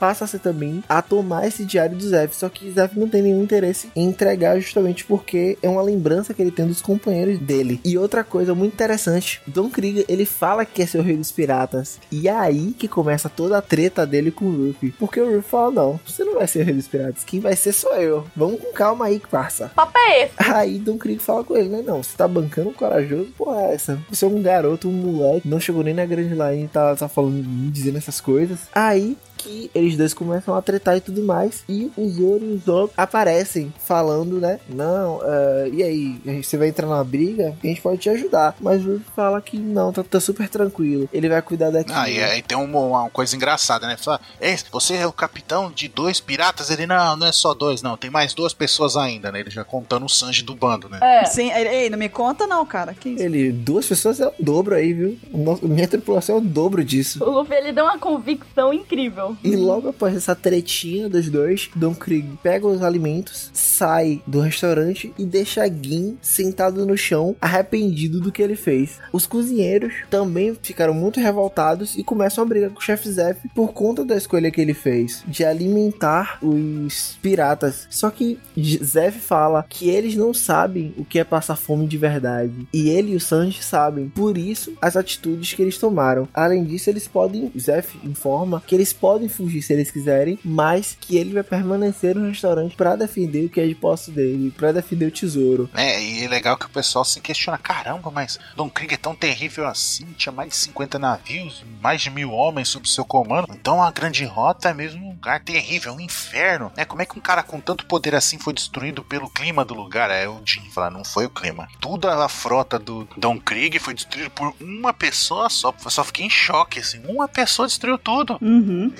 Exatamente. Fala que veio destruindo e seguindo eles, destruindo, e por isso que eles fugiram da grande. Tá, eles já não estavam conseguindo sobreviver ao clima da grande rota. E aí veio esse cara e acabou de afundar, de destruir o resto da esperança deles. Né? Ele falou que aquele tinha os olhos mais frios e terríveis que ele já viu. Pareciam os olhos de um falcão. Aí nessa hora o Zoro, né? Fica como assim? Se atenta na história, né? O Zoro faz aquela cara de tananana. Opa, opa chamou eu.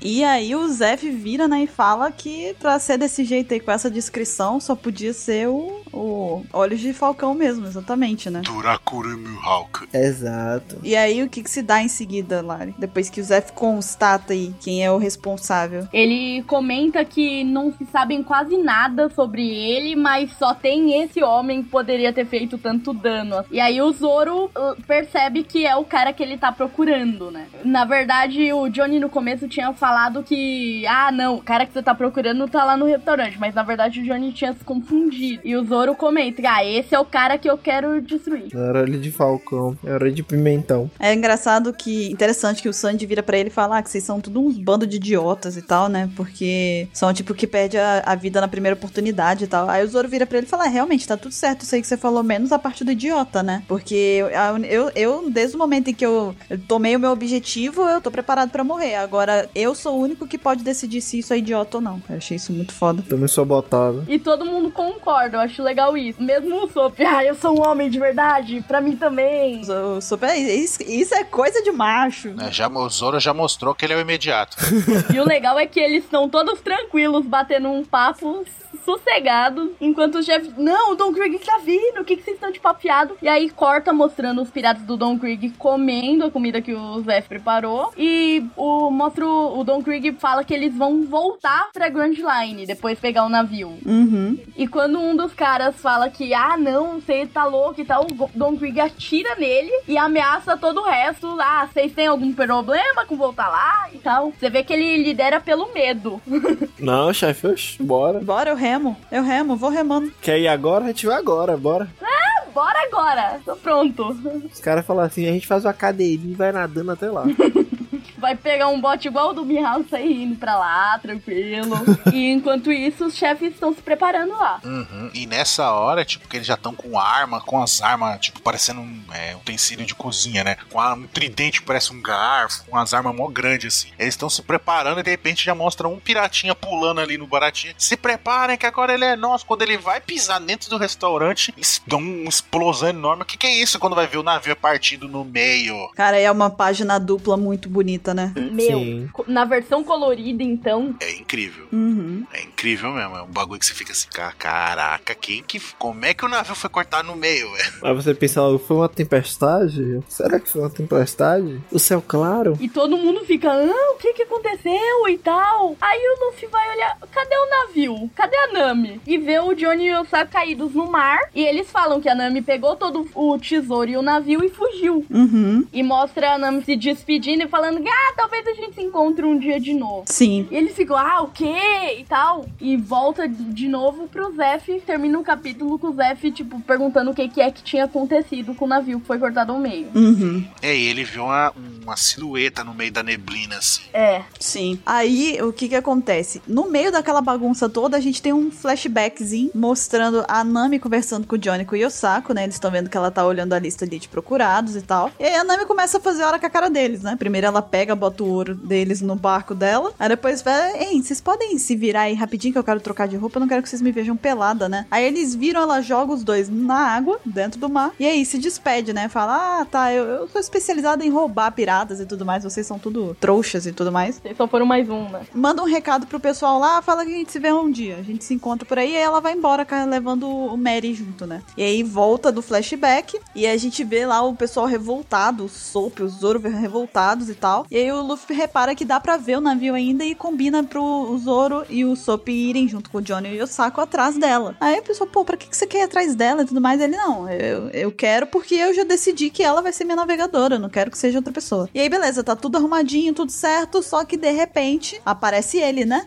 O cramunhão. O Drácula Mihawk aparece, que é o conhecido Olhos de Falcão. Chega lá no barquinho dele de um só tripulante. O pessoal, na hora da- do bando do, do Krieg, entra em desespero absoluto, né? Trava. Ficam completamente desesperados, começam a atirar nele. Aí o pessoal fica, mas quem que é esse cara que tá fazendo, que conseguiu cortar o navio e destruiu a frota do Don Krieg, não sei o que, o Zef fala calmamente. Ah, ele, ele sim é a única pessoa que pode fazer uma coisa dessa. Porque ele é o Olhos de Falcão, o maior espadachim do mundo. Aí, outra página mostrando, né? Só faltou um wahaha. Na página que ele aparece, eu achei, eu achei uma coisa engraçada que eu só percebi agora. O dom dele é personalizado. Parece com a. Porra, esqueci o nome dessa parte da espada. É a, a guarda da espada. Verdade, verdade. Bem observado. E aí, né, o pessoal começa a atirar nele, né, o pessoal do bando do Krieg, e ele desvia todas as balas com a ponta da espada dele, mostrando já que é foda pra caramba. E aí o Zoro fica louco, né, já bota a bandana dele e fala, você vai lutar comigo, porque eu quero ser o melhor do mundo e eu vou desafiar você. Mihawk já pega e fala, ah, eu tenho pena de você, né, cara, eu tenho pena. Mas ok, a gente vai lutar, tudo mais, ele pega e se prepara pra lutar com ele, porém, durante essa luta aí a gente tem uma interrupção, porque a gente volta, a gente se depara novamente com a cena da Nami lá no Mary, quando ela tem um, a gente tem mais um pequeno indíciozinho do que viria, né, mais em frente, que é quando ela fica é, se lamentando de ter deixado o pessoal pra trás, né, ela fica triste, e aí ela chama a Bella Mary, fala que ela queria tanto ser livre, e aí corta mais uma vez, a gente tem aí um pequeno prelúdiozinho da saga que viria em seguida. Sim, isso já deixa a pulguinha atrás da orelha. Orelha, né? Essa página eu acho linda, velho. Ela fala, ah, nossa, eles eram tão legais. Será que um dia eles vão me aceitar de novo como é, amiga deles? Não sei o quê. Uhum. É uma página com frases tão simples, mas é tão, sabe, vai tão no sentimento da, da gente. Bonita. É bonito, velho, demais de ler. É verdade. E aí a gente volta pra luta do Zoro contra o Mihawk. Tá todo mundo observando os dois, todo mundo querendo saber no que que vai dar e ele puxa a faquinha de pão, né?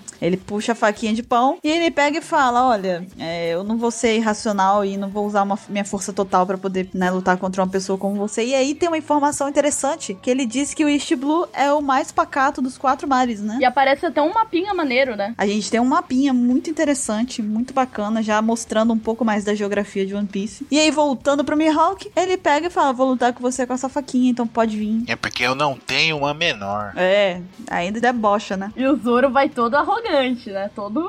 Aí o Zoro vai, bate nele e ele segura as três espadas com uma faquinha de pão. Simplesmente isso. E aí o Mihawk até critica o estilo de luta dele, né? Pega e fala: Nossa, seu estilo é grosseiro, né? Muito bruto e tudo mais. Aí o Zoro pega e começa a ter a pensar enquanto ele tá lutando, né? Falando que ele não vai ser derrotado por uma faca desse tamanho e tal. Que ele. Aí ele começa a lembrar da Kuina e tudo mais, né? Da, da conversa dos dois, dela falando que queria ser forte como ele, enfim. E ele vai batendo quase que no desespero, né? É, ele, ele vai na brutalidade mesmo, pra ver se alguma coisa ele acerta, né? E aí o Johnny e o Osako ficam bravos, né? Porque o, o Mihawk chama ele de criaturinha fraca. E os dois partem pra cima e o Luffy segura e fala, ó, fica quieto, só assiste. Vamos deixar ele lutar. Essa luta é dele, né? É, essa luta é dele. É o sonho dele em jogo. Eu acho engraçado como você vê o Luffy preocupado, só que ele sabe que não é pra ele se meter. É, ele sabe que não é a luta dele ali. O Luffy é besta e tal, mas ele sabe da honra que o Zoro tem. Uhum. E aí vem a primeira cena daí pra frente que eu já acho muito legal do combate dos dois, que é quando o Mihawk acerta ele com a faquinha de pão, né? Ela atravessa o peito do, do Zoro com a faquinha de pão e ele fala, por que, que você não se afasta, né? Tá querendo que eu fure o seu coração? Aí falou, ah, cara, sin- sinceramente eu nem sei e tal, mas se eu der um passo pra trás é como se eu estivesse voltando, quebrando todas as minhas promessas, né? Que eu fiz até hoje. Uhum. E aí o Mihawk fala assim, né? Isso daí é uma derrota. Ele, então, por isso mesmo, eu não posso sair daqui. Eu prefiro morrer do que sair daqui. E aí o Mihawk fica interessado, né? Ele fala, pô, cara, É, mostrou potencial, né? é, qual que é seu nome? Aí o Zoro se apresenta e ele fala, então eu vou te dar a honra de ser derrotado pela minha espada, né? A espada mais forte do mundo, a espada negra dele, né? E aí o pessoal já, puta merda, o cara cortou o navio com isso, vai lutar com ele com a espada, ferrou. Sai de perto, vai morrer todo mundo. E hoje a gente percebe que é outro nível, né? Uhum. O quanto que o Zoro era fraco. Se você lembra hoje em dia como é que tá nos atuais. Sim. E a gente tem mais uma sequência de golpes e tudo mais. Aí com um golpe de espada do Mihawk, Ele quebra, né? anula o golpe até então, o golpe mais poderoso do Zoro e quebra duas espadas do Zoro, corta elas, né? E o Zoro tipo toma aquele rasgão no- na barriga. Só um comentáriozinho antes de vocês finalizarem, que eu achei legal aqui. É. Nessa parte que fica a preparação do ataque dos dois e que o Mihawk fala dá adeus e tem aquela, toda aquela tensão dos golpes encontrarem, você vê que tem um quadrado bem pequenininho, que tem um quadro, na verdade, bem pequenininho, com a cara do Mihawk impressionado com o golpe. Sim. Que ele tem.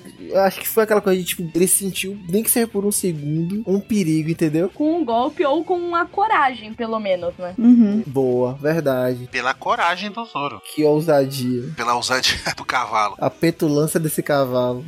Aí ele dá uma espadada, né? E corta as duas espadas do Zoro, dá um rasgo na barriga. Aí nessa hora, tipo, o Mihawk já tá virando pra dar outro golpe, o Zoro embanha a, a espada que era da Queen e vira de frente pro, pro Mihawk na hora, né? Aí fala, mas o que você tá fazendo? Ele, é uma vergonha pro espadachim você é atacado pelas costas. Aí é a primeira vez que o Mihawk abre um sorriso e fala, é isso, incrível. E dá aquela rasgada no peito do Zoro que fica a cicatriz até hoje, né? E o desespero do Luffy nessa parte bonita. Uhum. Então aí ele dá aquela rasgada, o Luffy dá aquele grito, Zoro, não sei o quê. Aí se a gente vê, o Zoro desmaia, até solta a espada da mão e cai no chão. E o Mihawk fala, é, viva garoto, não sei o que, né? Depositando fé que, eu- que talvez um dia encontrasse o Zoro de novo, né? Uhum. Muito foda, muito foda. Aí a gente vê o desespero do pessoal ali, né? E fala, caramba, ele matou o cara, então. E aí mostra, né? Caramba, ele derrotou o caçador de pirata com um golpe só. Então esse é o poder do, do, novo- do- da grande line, não sei o que. O pessoal vai lá salvar ele e tudo, né? É foda. Aí ter- todo mundo fica fica ali sem, sem, sem reação, né?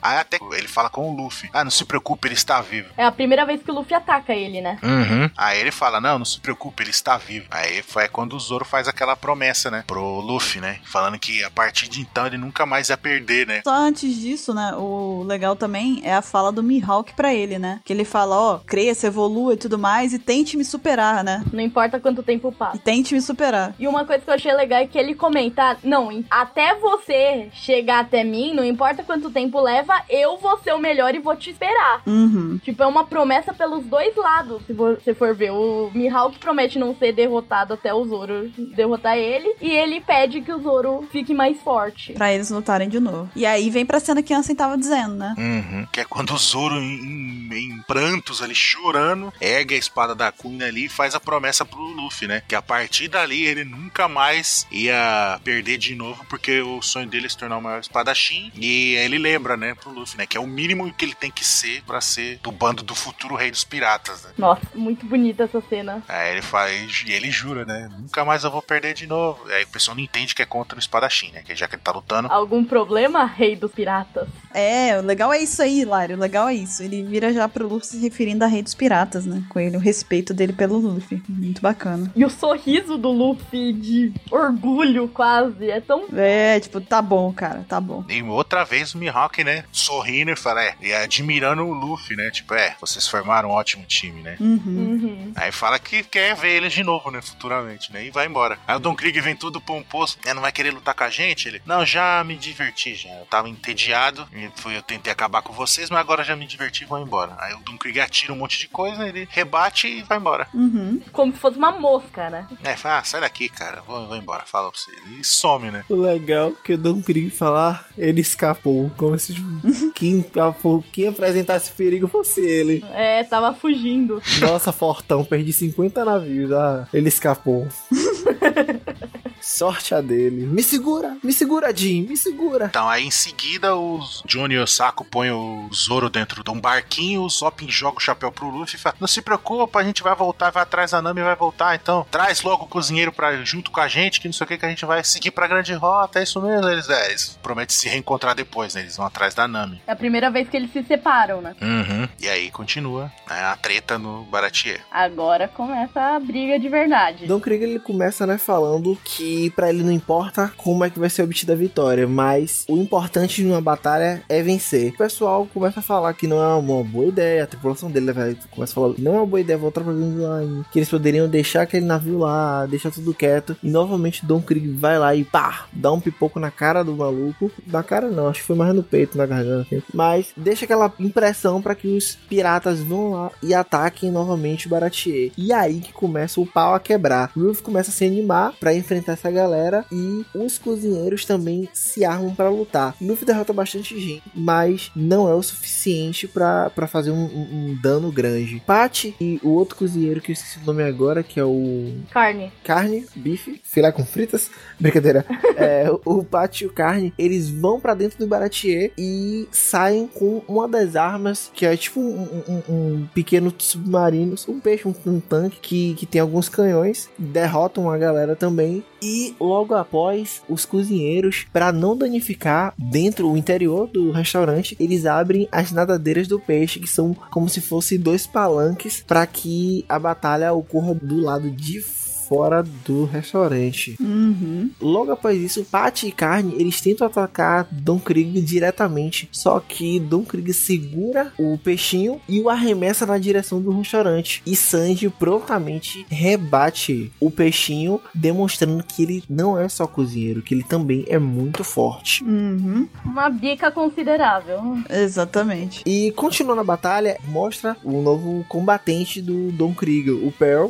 Que mostra que ele também é muito forte por ser tipo um escudo absoluto. Ele e o Sanji vão começar uma batalha, só que eles são atrapalhados pelo Ruffy. O Pearl acaba ferido e entra num estado de fúria e começa a queimar o lado de fora do Baratier. O que é um pouco preocupante. Todos os piratas no geral começam a temer porque o, o Pearl em chamas acaba afetando todo mundo e não só o pessoal do, do- da cozinha. Uhum. Logo após o Pearl entrar em chamas, o Sanji ele começa a atacá-lo, mas mas não tem muito efeito. Tentando interferir na batalha, o Don Krieg arremessa uma, uma, uma bola de espinhos e algumas, alguns projéteis, mas os projéteis são evitados pelo Zef, que mostra que mesmo com a perna de pau consegue ter algum efeito e a bola de espinhos é rebatida pelo Ruffy, Uhum. que demonstra que não fica por baixo do Don Krieg. Novamente, o Pearl é ferido com uma, um mastro que cai na cabeça dele sem querer e acaba desacordado. E de surpresa, o Gin ele aparece atrás do Zef, arranca a perna de madeira dele e subjuga o chefe de cozinha. O que acontece? Sanji ele acaba ficando à mercê do Gin por conta disso. Porque se Sanji atacar qualquer pessoa, se atacar o Pearl ou atacar o Gin, o próprio Gin vai atirar na cabeça do Zef. Zef pensa que Sanji não deve se preocupar com isso, que deve batalhar. Entretanto, Sanji tem um apreço muito grande pelo Zef e acaba não atacando e apanhando muito do Pearl em uma batalha que ocorre. Eu acho legal mencionar que o Sanji diz que é porque o navio é o tesouro do velho. É, é verdade, Lari. Muito bem lembrado isso daí. E quando ele fala isso, ele comenta que ele já tirou tanta coisa do velho, então agora ele vai proteger o navio, que é o último tesouro, né? Uhum. Já que ele roubou o antigo sonho do Zef, né? Aham, talvez a parte mais interessante dessa parte do mangá, né? Desse volume 7, né? Começa mostrando o Sanji como um cozinheiro em treinamento em um navio passageiro. Mostrando que o Sanji, apesar de tá querendo cozinhar, empolgado, desdenhando dos outros chefs porque eles estão comendo o resto, né? E aí, antes disso, eles comentam sobre o All Blue e falam que é só uma historinha, conto de fada. O Sanji não pode perder tempo com essas coisas, né? Uhum. E você vê que o Sanji realmente acredita, não, mas tem que ter e tal. E eles quase que zoam o Sanji enquanto comem as sobras. E enquanto o Sanji tá nessa briguinha, nessa quase mimado mesmo, bem crianção, aparece um navio pirata. Que depois a gente descobre que é o navio do Zef Perna Vermelha. É, parece o Zef mais novo ali, né? Zef badass, todo poderoso e tal, forte, com a capa, né? E os cozinheiros entram meio que em desespero. Ah, os piratas estão vindo. É, e aí mostra que eles estão invadindo pra roubar o navio. É, o Zef chega e diz que ele quer só o dinheiro mesmo. Só que ele vê um cara carregando um saco meio estranho, olha, e todo mundo, ah, o que, que você tá fazendo? Pera só um segundo. E ele vê que dentro do saco tinha comida. E aí o Zef chuta o próprio tripulante e fala: Eu já falei pra não tirar, não tocar o dedo na comida dos nossos inimigos. Uhum. Era o limite dele. E é engraçado ver nessa parte, principalmente agora que a gente sabe um pouquinho mais do Sanji, mais pra frente, ver que o Sanji pega duas facas pra atacar os piratas. É verdade. Faz sentido, porque ele tem habilidade, né? A gente sabe que ele tem habilidade pra usar elas, não A é? gente sabe que ele teve treinamento, pelo menos, né? Uhum. E todos os cozinheiros, não, não revide e tal, deixa. E o Zef fala, ah, ele quer tanto morrer, então mata ele. E o Sanji diz, ah, vocês são piratas e tal. E Você vê que o Sanji já era meio muito corajoso, apesar de ser criança, 10 anos aí, né? Fala que é 9 anos antes. Ele tinha 9 anos. É, o Sanji tinha 9 anos. Não, e é legal que ele. Aí o Zef dá um chutão nele, aí ele cai, ele pega e morde a perna do Zef, né? Aham. E fala: Não, eu não vou parar, não sei o que, porque eu tenho um sonho. Eu vou encontrar o All Blue. Exatamente. Quando ele fala isso, você vê que o Zef meio que fica com uma cara mais séria. E todos os tripulantes, os piratas, começam a dar risada. Fala que, ah, conto de fada e tal, de novo. A segunda vez que você vê o sonho do Sanji sendo menosprezado, né? E só o Zef fica quieto. O Sanji, ah, eu não vou ser morto por piratas assim. E o Zef só, ah, vai, carrega tudo que a gente roubou e vamos sair daqui antes que venha uma tempestade. Só que ele mal termina de dizer isso, a tempestade chega e joga o Sanji na água e o Zef do nada pula atrás dele, destruindo o mastro e pula pra salvar o Sanji enquanto o navio é engolido por uma onda. Uhum. A partir daí corta pro Sanji já acordando numa ilha deserta, totalmente deserta, pequenininha. E aí eu acho que é a primeira vez que o Zef chama o Sanji de berinjela, né? Que é o apelido dele pra sempre. Virou um apelido, um apelido carinhoso dele depois, né? Provocação, mas a gente sabe que é, é a forma carinhosa dele chamar o Sanji. É com amor, com carinho. E aí quando ele acorda e tal, ele, caramba, o pirata tá aqui comigo, né? Aí o Zef tá sentado lá na beira da- dessa pequena ilha que eles foram parar, nem sei se isso pode ser chamado de ilha, talvez uma porção de terra um pouco maior aí. E aí o, o, o Zef explica pra ele, né, a tempestade, o que que aconteceu e tudo mais, que é- já se passaram dois dias e tudo mais. E ele pegou e falou que não tem como conseguir comida nenhuma, né, dali, porque não tinha como descer e voltar. Se você descer, você não subiria mais, não teria como. Aí o Sanji chega e culpa ele, fala: Ah, a culpa é sua, eu vou te matar, não sei o que. E o Zef já pega e fala: ah, Beleza, vem cá que eu aproveito te mato e eu me alimento, né, já uso o seu corpo pra me alimentar. E aí ele fala: A única coisa que a gente pode fazer é esperar e ver se passa alguma coisa aqui, alguém pra ajudar, enfim. E ok, aí o, o Zef pega e entrega pra ele um pouquinho de comida, né? Que é o que ele conseguiu. Ele dá uma partezinha pro Sandy, né? Que seria a parte dele, que é dividida pro Sandy. E ele diz que normalmente daria cinco dias, né? Se economizar. E o Sanji já dá aquela questionada, né? Ah, seu saco é bem maior que o meu, você tem bem mais comida que eu. E aí o Zef pega e fala: ó, é melhor a gente tentar se ajudar em vez de ficar brigando e tudo mais. Bota o pé na cabeça dele ali, repreende ele. E aí ele diz que ele vai estar do outro lado, né? Do, do rochedozinho, sentado, vigiando e tudo mais. E qualquer coisa é só falar com ele se ele achar algum navio passando. Aí beleza, aí o tempo passa, o Sanji tá sentado ali, ele pega a comida que tá do lado dele e tudo mais. Ele lembra da fala do, do Zef pra ele. E aí ele diz, ele grita, né? Eu não quero morrer e tudo mais. E aí o Zef pega a pedra e cepa a pedra na perna dele. Aquela cena violenta ali, né? A gente vê ele arrancando a perna com uma pedra. Isso é uma grande diferença do anime, né? É muito mais impactante. É uma divergência, né, do anime. A gente não vê isso, né? No anime, inclusive, ele perde a perna na água, né? Ele enrosca na corrente da âncora. Que tá debaixo da água, aí prende, aí puxa. Isso. Aí ele força a perna ali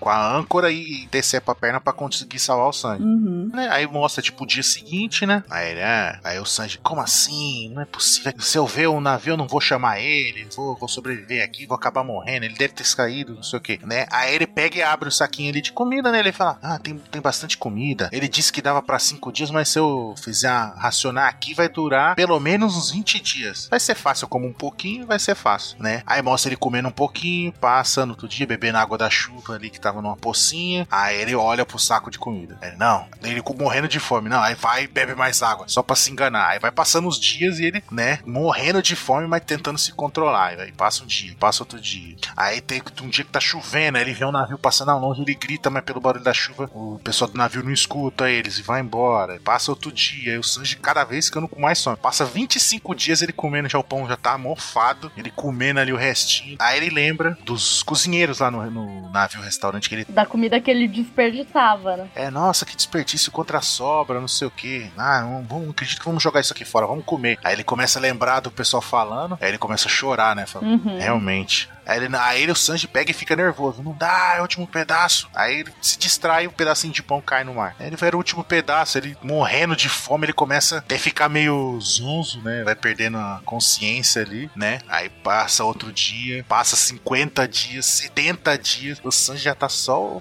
o reco, sequinho, magrelo, parecendo uma caveira ali já, né? Ele pensa, ah, será que aquele velho morreu? Aí ele lembra que o Zé falou que pegou mais comida, né? Porque adulto precisa de mais energia. Aí ele olha por cima do morrinho e ele vê que o Zé tá com um saco gigante de comida ainda, né? Ainda cheio, né? É, ele tá cheio ainda. Ah, eu vou, lá, vou matar esse velho maldito e vou ficar com a comida pra mim, né? Aí, o- Zef nem vira, né, pra ele. Fala, você tá vivo? Viu algum navio? Não, vou. Quer saber de navio? Vim pegar sua comida, nem que eu tenho que te matar pra isso, não sei o que. O Zef nem fala nada, só olha. Aí o, o Sanji vai lá, rasga o saco de comida. Quando ele rasga o saco, em vez de cair comida dentro do saco, tem um monte de tesouro, ouro, joia. Aí ele, mas, mas o que que aconteceu? Só tem joia aqui. Aí o Zé fala, não era, eu já falei pra você vir aqui só se você tivesse visto o navio. Uhum. É, isso aí é os tesouros que eu roubei de vocês lá, mas não dá pra comer tesouro. Ele, como assim era tudo jóia? Como é que você sobreviveu? Você deu toda a comida pra mim, mas você não disse que os adultos tinham que gastar mais energia? Ele começa a sacudir o Zef, aí quando ele percebe que o Zef tá sem uma perna. É muito impactante essa cena. É verdade. Aí ele fala, o que, que aconteceu com a sua perna? O Zef nem se, nem se mexe. Ele, você comeu a própria perna? O Zef já também. Aí, você, aí mostra um close no Zef, que o Zef também tá acabado, magrelo,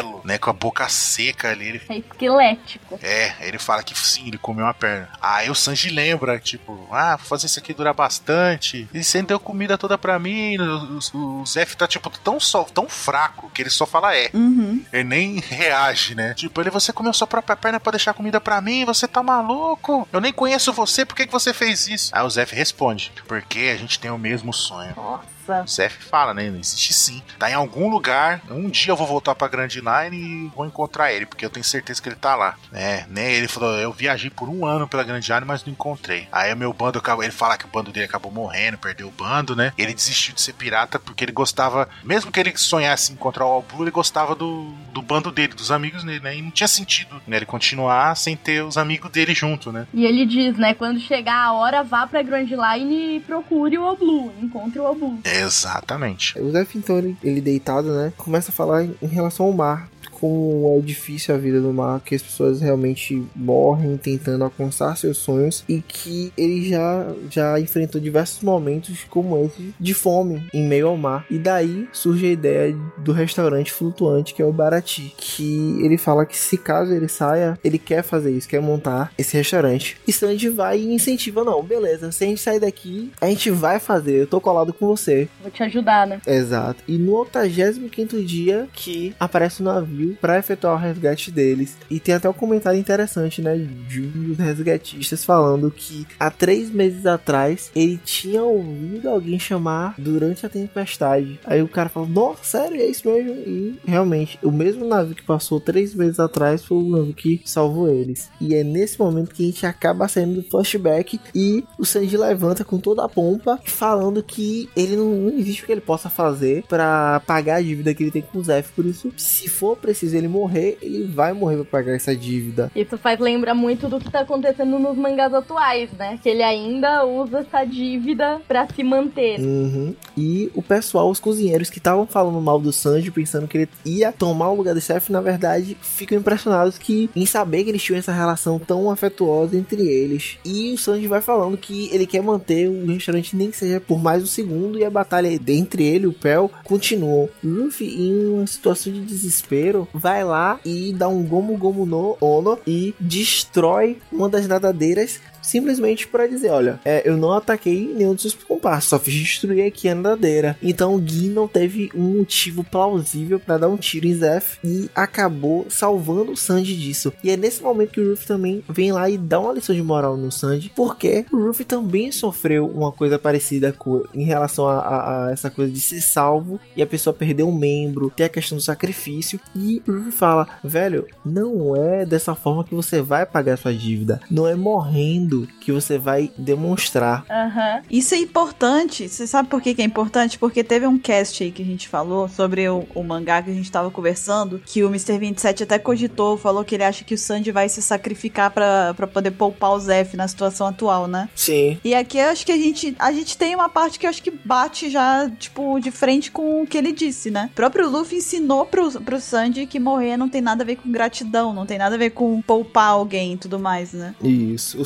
sacrifício não é válido. Eu acho engraçado como o Luffy é todo brincalhão e meio burro, né, e tal. Mas quando ele dá esses discursos assim, é... É de arrepiar. Uhum. E é uma coisa que é verdadeira, velho. Porque, tipo, o Luffy ele é muito inocente. Por ele ser inocente, quando ele fala, você sente que, que é verdadeiro, entendeu? Uhum. Uhum. Isso é muito legal. Ele até diz ali, né, que é, ter a vida salva pra depois se matar não é gratidão, né? O contrário, né? É o que ele diz, tipo, uma pessoa salva a sua vida e depois você vai e se mata, não faz sentido nenhum, né? E realmente. É, você, tem que, você tem que descobrir outro jeito de demonstrar sua gratidão pra pessoa legal. Muito legal mesmo. E o Luffy, ele é até agressivo falando isso, tipo... E aí mostra até um balãozinho com o Shen. Porque a situação é muito parecida mesmo, né? Sim, É tipo, você tá fazendo o sacrifício da pessoa ser inútil, né? sim. Uhum. Se, se matar logo depois, né? Aí nessa hora o Sanji meio que regala o olho, ele meio que se toca, né? E fala, ah, você tem uma ideia melhor. E nessa meia discussão deles ali, o Pel fala, ah, vocês não podem fazer nada, eu vou acabar com vocês e corre pra cima dos dois. Aí tem um balãozinho que a gente vê o Zef caído, ele tendo a reação assim, de espanto. A gente vê a pistola do Gin caída no chão ali, tipo, caindo no chão. Do nada o Gino com aquela massa dele, tonfa, aquela arma dele ali, tá acertando com tudo na barriga do Pearl ali, estourando o escudo dele e acabando com o Pearl na hora ali. E ele pede desculpa ali, né, pro Pearl, né, que tava no caminho dele. Uhum. Porque ele queria derrotar os salvadores dele. Uhum. Isso. É, se alguém acabar com aquilo e tinha que ser ele, né? Isso. E pra não acabar manchando a reputação do próprio Gin, ele fala: Não, eu vou lutar com o Sanji, eu assumo a responsabilidade e eu mesmo acabo com isso tudo. Só que o Don Krieg não apoiou muito essa decisão e falou que ele tava ali pra a vitória dos piratas. E é aí que começa, meu filho, o quebra-pau de verdade. Porque Don Krieg ele começa a mostrar quais são as armas de verdade dele. Ele primeiramente vem de lá e utiliza um, uma bomba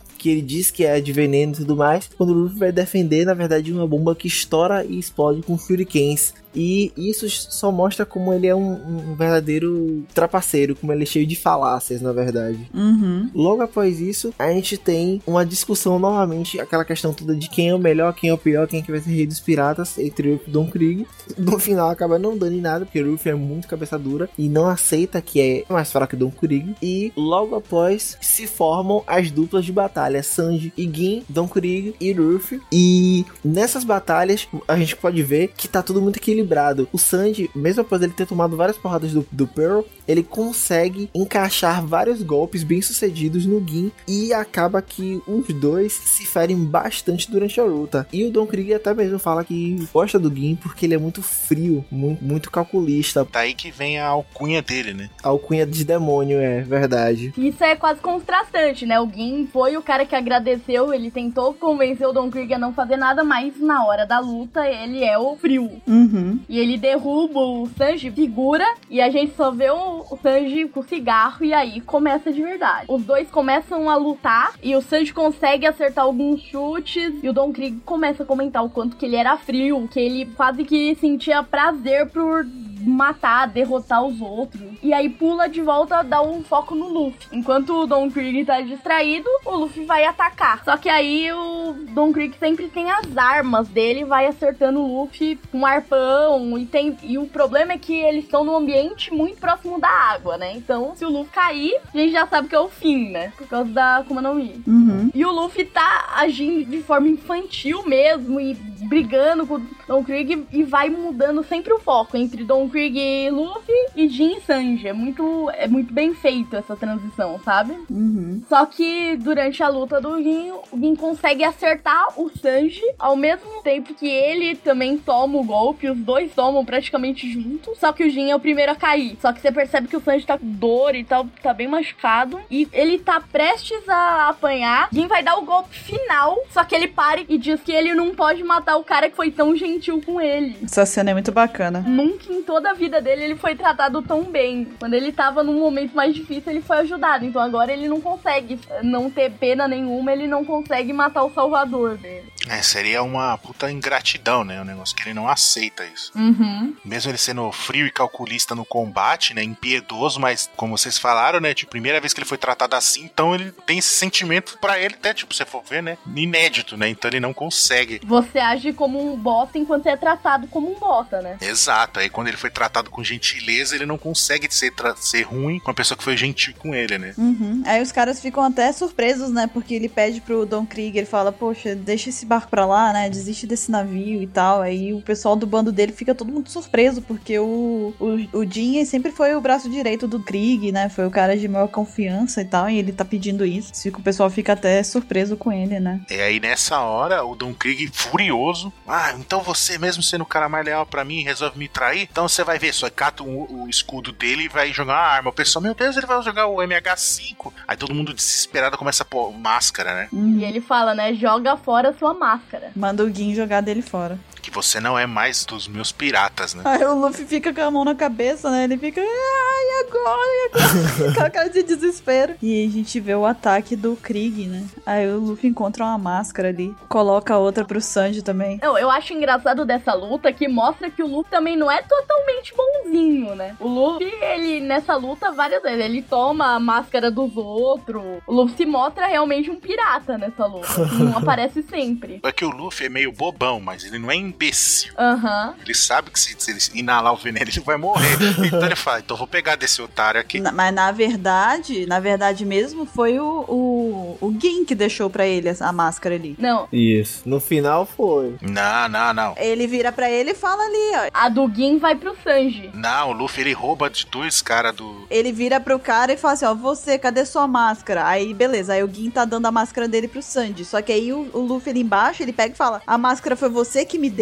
Ele mesmo fala. E tem o balãozinho dele ali com a máscara aparecendo do lado dele. Ah, é, ele pega as duas máscaras e dá pro Gin e do Sanji. É, não é o Luffy que cata, não. Não, mas ele pega depois, ele pega dos dois caras, só que ele, tipo, ele fica com a do Gin e entrega duas pro Gin do Sanji. É, ele joga pros dois, né? Aí ele, ah, agora eles estão tranquilos. Aí, agora eu vou pegar mais uma pra mim. Aí ele vira, todos os piratas mergulhou no mar. Ah, é, sim, sim. E agora, e agora? Aí ele vê o míssil com veneno, ele "Ah, ferrou, todo mundo tá se escondendo. Ah, tamo aqui. É, aí ele pega. Aí quando explode o veneno lá, Uhum. né? Explode, mas tipo, num absurdo assim, o raio de alcance daquele veneno, né? E aí o Krieg aparece de novo ali, né? Já de novo zombando e tudo mais deles. E a gente tem um encerramento de volume aí com o Luffy muito puto da vida, né? E o engraçado é que o Gin não usa máscara, ele só coloca no Sanji, mas ele mesmo não usa. Não, ele poupa, né? Exatamente. A, a máscara que o Luffy jogou, o Gin pegou uma, enfiou na cara do Sanji na marra. Uhum. Tanto que tá até vendo o Sanji ele se segurando ali na, na mão dele. E a que ele jogou também pro Gin, ele jogou de volta pro Luffy. Ele salvou o Luffy ali, né? Uhum. Sim. Então, e aí o Krieg chega falando: Ah, vocês estão com pena desse merdinho, esse verme que era do meu bando e tudo mais, né? O pessoal fica todo mundo muito revoltado com o Krieg, que o Krieg parece que a estupidez dele não tem limites mesmo. E rola toda uma conversa e tal de, né, carregar o, o Gin pra dentro, eles chamam o- os cozinheiros pra ajudar e tudo mais. E aí o Luffy começa, se prepara pra lutar contra o Krieg, né? Vai correndo em direção a ele. E aí a batalha entre os dois começa, a tão esperada batalha entre Luffy e Krieg, né? E é uma batalha bem sangrenta, né? Bem sangrenta. O Luffy tem a- várias partes do corpo dele perfurada, né? Pelos vários projéteis que ele arremessa e tudo mais. Ele tem uma forma de porco espinho também lá, que ele vira um- uma bola imensa de espinhos. E o Luffy vai com tudo nela, mete a mão nela, né? Dá um soco, atravessa, né? Acerta na travessa, né? Mas perfura a mão com os espinhos e acerta a cara do, do Krieg. A força do Krieg vem basicamente do equipamento dele, né? Isso é mostrado na luta inteira. Ele depende exclusivamente, né, dos equipamentos dele. Ele não tem força, nada do tipo. E aí, seguindo, a gente vê aí na continuidade da luta, os dois conversando sobre a questão do túmulo, né? Ele falando de quem que vai ser o túmulo dessa briga. E ele fala que vai ser o do, o do Luffy. E ele pega, dá uma porrada nele e fala: Não, vai ser o seu, cara. Não tem nada de um túmulo meu aqui, não. E dá um, dá-lhe um chute no. Um belo de um chute no Krieg. E os dois continuam lutando aí, ferozmente um contra o outro. E o que que acontece em seguida, assim, depois que ele pega a grande lança guerreira? É que essa lança, tipo, a princípio, né, você acha que, ah, é só te perfurar, né? Mas o Luffy já tá esperto com esses golpes. Só que, além dela perfurar, ela dá uma explosão, né? Com- Assim que ela perfura, ela explode em seguida, né? Então, tipo, um combo ali, né? E começa a, tá- dar esses golpes pra acertar o Luffy, né? Fala, ah, já que eu nem perfurando tô conseguindo parar você, vou te acertar com esse negócio aqui. O curioso é que o Luffy ele usa aquela estratégia do ataque a melhor defesa. Ele realmente vai atacando direto mesmo se machucando todo. Uhum. Aí a gente vê toda hora ali passando, raspando, né, a lança. E o Luffy desviando, mostrando toda a agilidade do Luffy, né? Até que na hora que o Don Krieg vai dar um tipo um golpe giratório assim, é a hora que o Luffy se agarra na, no bastão da lança ali, né? Na, na haste da lança. E o Don Krieg fica, tipo, um, procurando ele, desviando, desviando. Até que chega uma hora que, que o Luffy pula. E na hora que o Luffy vai cair no chão assim, ele vai dar uma lançada no peito do Luffy. O Luffy dá um soco na, na, na ponta da lança. E é a hora que a gente vê que ela explode, né? E o Luffy tinha dado vários socos antes. Ele dava o soco e não acontecia nada, mas ele continuava. Uhum. E nesse soco ele finalmente conseguiu quebrar. Exatamente. Aí o Luffy recorre, né, a um golpe pra pôr fim logo a essa luta de uma vez, né? E o Luffy até comenta que a lança virou uma bomba num palito, inútil. Vocês chegaram a a observar a parte que o Luffy é acertado pela lança, que ele cai no chão, Sim. que ele tá saindo fumaça e tudo mais, que na hora que ele levanta, ele faz a pose do Gear Second Sim, verdade. e tá saindo fumacinha? Percebi, velho. Muito massa. O foreshadowing, né? Do Gear Second. É uma pose igualzinha, né? Ele meio agachado com a mão na perna. E... E saindo a fumacinha. É. Uhum. Foreshadowing do Gear Second. Então, e pra pôr fim à luta logo de uma vez, o Luffy vai dando uma sequência de golpes, né? Ele dá um Gatling, dá o Pistol, só que ele vai batendo e vai vendo que não tá adiantando por causa da armadura do Don Krieg, né? E aí o Don Krieg começa a se gabar, não, porque minha armadura é foda, não sei o que, e joga um monte de bomba pra todo lado, e o Luffy pega e tenta outro golpe, ele usa o bazuca até que joga o Don Krieg pra trás. Só que, assim como a lança, a armadura também deu um- uma pequena explosão, né? E acerta o Luffy ali de novo. De soco em soco, a armadura destrói. né? Aí ele dá dois bazucas seguidos. Ele dá um bazuca, arremessa o Don Krieg pro ar. Aí no ar ele dá um bazuca de cima pra baixo e estoura a armadura do Don Krieg, né? Acabando com essa proteção dele, né? Uhum. E aí foi a hora que ele, né, fala, "Ah, chega, né? Vamos acabar com essa, essa luta, né? E usa seu golpe, um golpe até então novo, né? Otsushi. Não, é porque, na verdade, o Krieg pega e joga uma rede nele, né? Na hora que ele tá no alto, assim, lá no ar, o Krieg vira, joga uma, uma rede nele, prende o Luffy dentro da rede. Daí o Luffy se enrola todinho, né? Fica todo espremidinho. E aí ele lança o, o, o primeiro, o golpe dele lá, o Otsuki. Não, Otsushi, algo assim. É. Gomu Gomu no Otsuki. Que ele pega e desenrola a perna rapidamente. E vira e joga ele. Bate com toda a potência da borracha batendo a cabeça do Krieg no chão, né? Uhum. E aí acaba a luta, né? Uhum. O legal é que essa luta inteira é sempre o Luffy indo só na determinação. Tipo, É, sem parar o tempo inteiro. ele não usa técnica especial, muito- ele só vai dando porrada direto. E pegar, pegou. Exatamente. Porque não tava fazendo efeito de primeira, mas cinco socos destruiu tudo, sabe? Uhum. Aí é legal que aí mostra o Sanji e o Zef assistindo a luta. Ele fala: É, o Don Krieg se valia de suas armas, como arma, lança, veneno, pra poder vencer a luta. E o garoto se só valia de uma única arma. Ele se valia do seu instinto. Uhum. Aí o Sanji fica, né? Tipo, ah. Convicção, né? Fica abismado, né? Aí nessa hora o Sanji resolve ir lá salvar o Luffy, né? Que o Luffy tinha caído na água pra variar um pouco, né? Uhum. Terminando a batalha, a gente tem a parte do salvamento do Ruffy e o Gin, né? Falando que o Krieg foi derrotado e que o Krieg era a pessoa que ele mais admirava e tudo mais. Logo após isso também, nós temos o Krieg enlouquecendo por conta da sua derrota, ah, não acreditando que isso tenha ocorrido. E o Gin finalmente acaba com tudo isso com um soco só. Coloca o Krieg desmaiado, coloca todos os tripulantes em um barco que é fornecido pelo Barati. O Sanji solicita. Inclusive o Pandaman tá no meio do- da tripulação, né?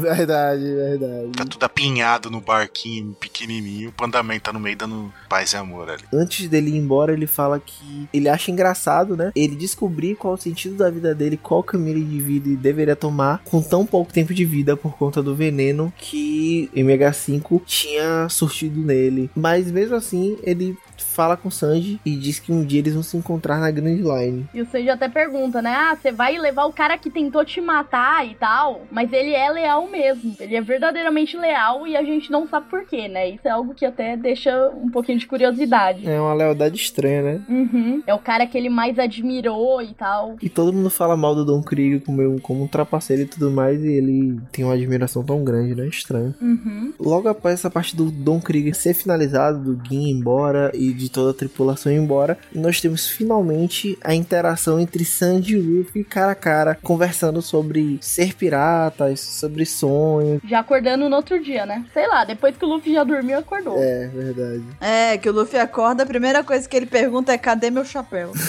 Realmente. Então eles ali conversando, não, porque eu vou deixar o navio, porque vou seguir meu sonho, não sei o quê. Aí ele, ah, que legal. Aí o Luffy fala, né, que o velho, o Zef, né, que ele chama o Zef de velho, né, é, deixou a Bonu, ele tinha que ser só o último dia dele ali e tudo, né, o, San- o Sanji, ah, ele vai ter que admitir meu talento e um dia eu vou partir pro mar, não sei o quê. Aí o Luffy fez uma cara de triste, aí o Luffy, né, ah, eu acho que eu vou ter que desistir de você, então. Só que segurando ele, né?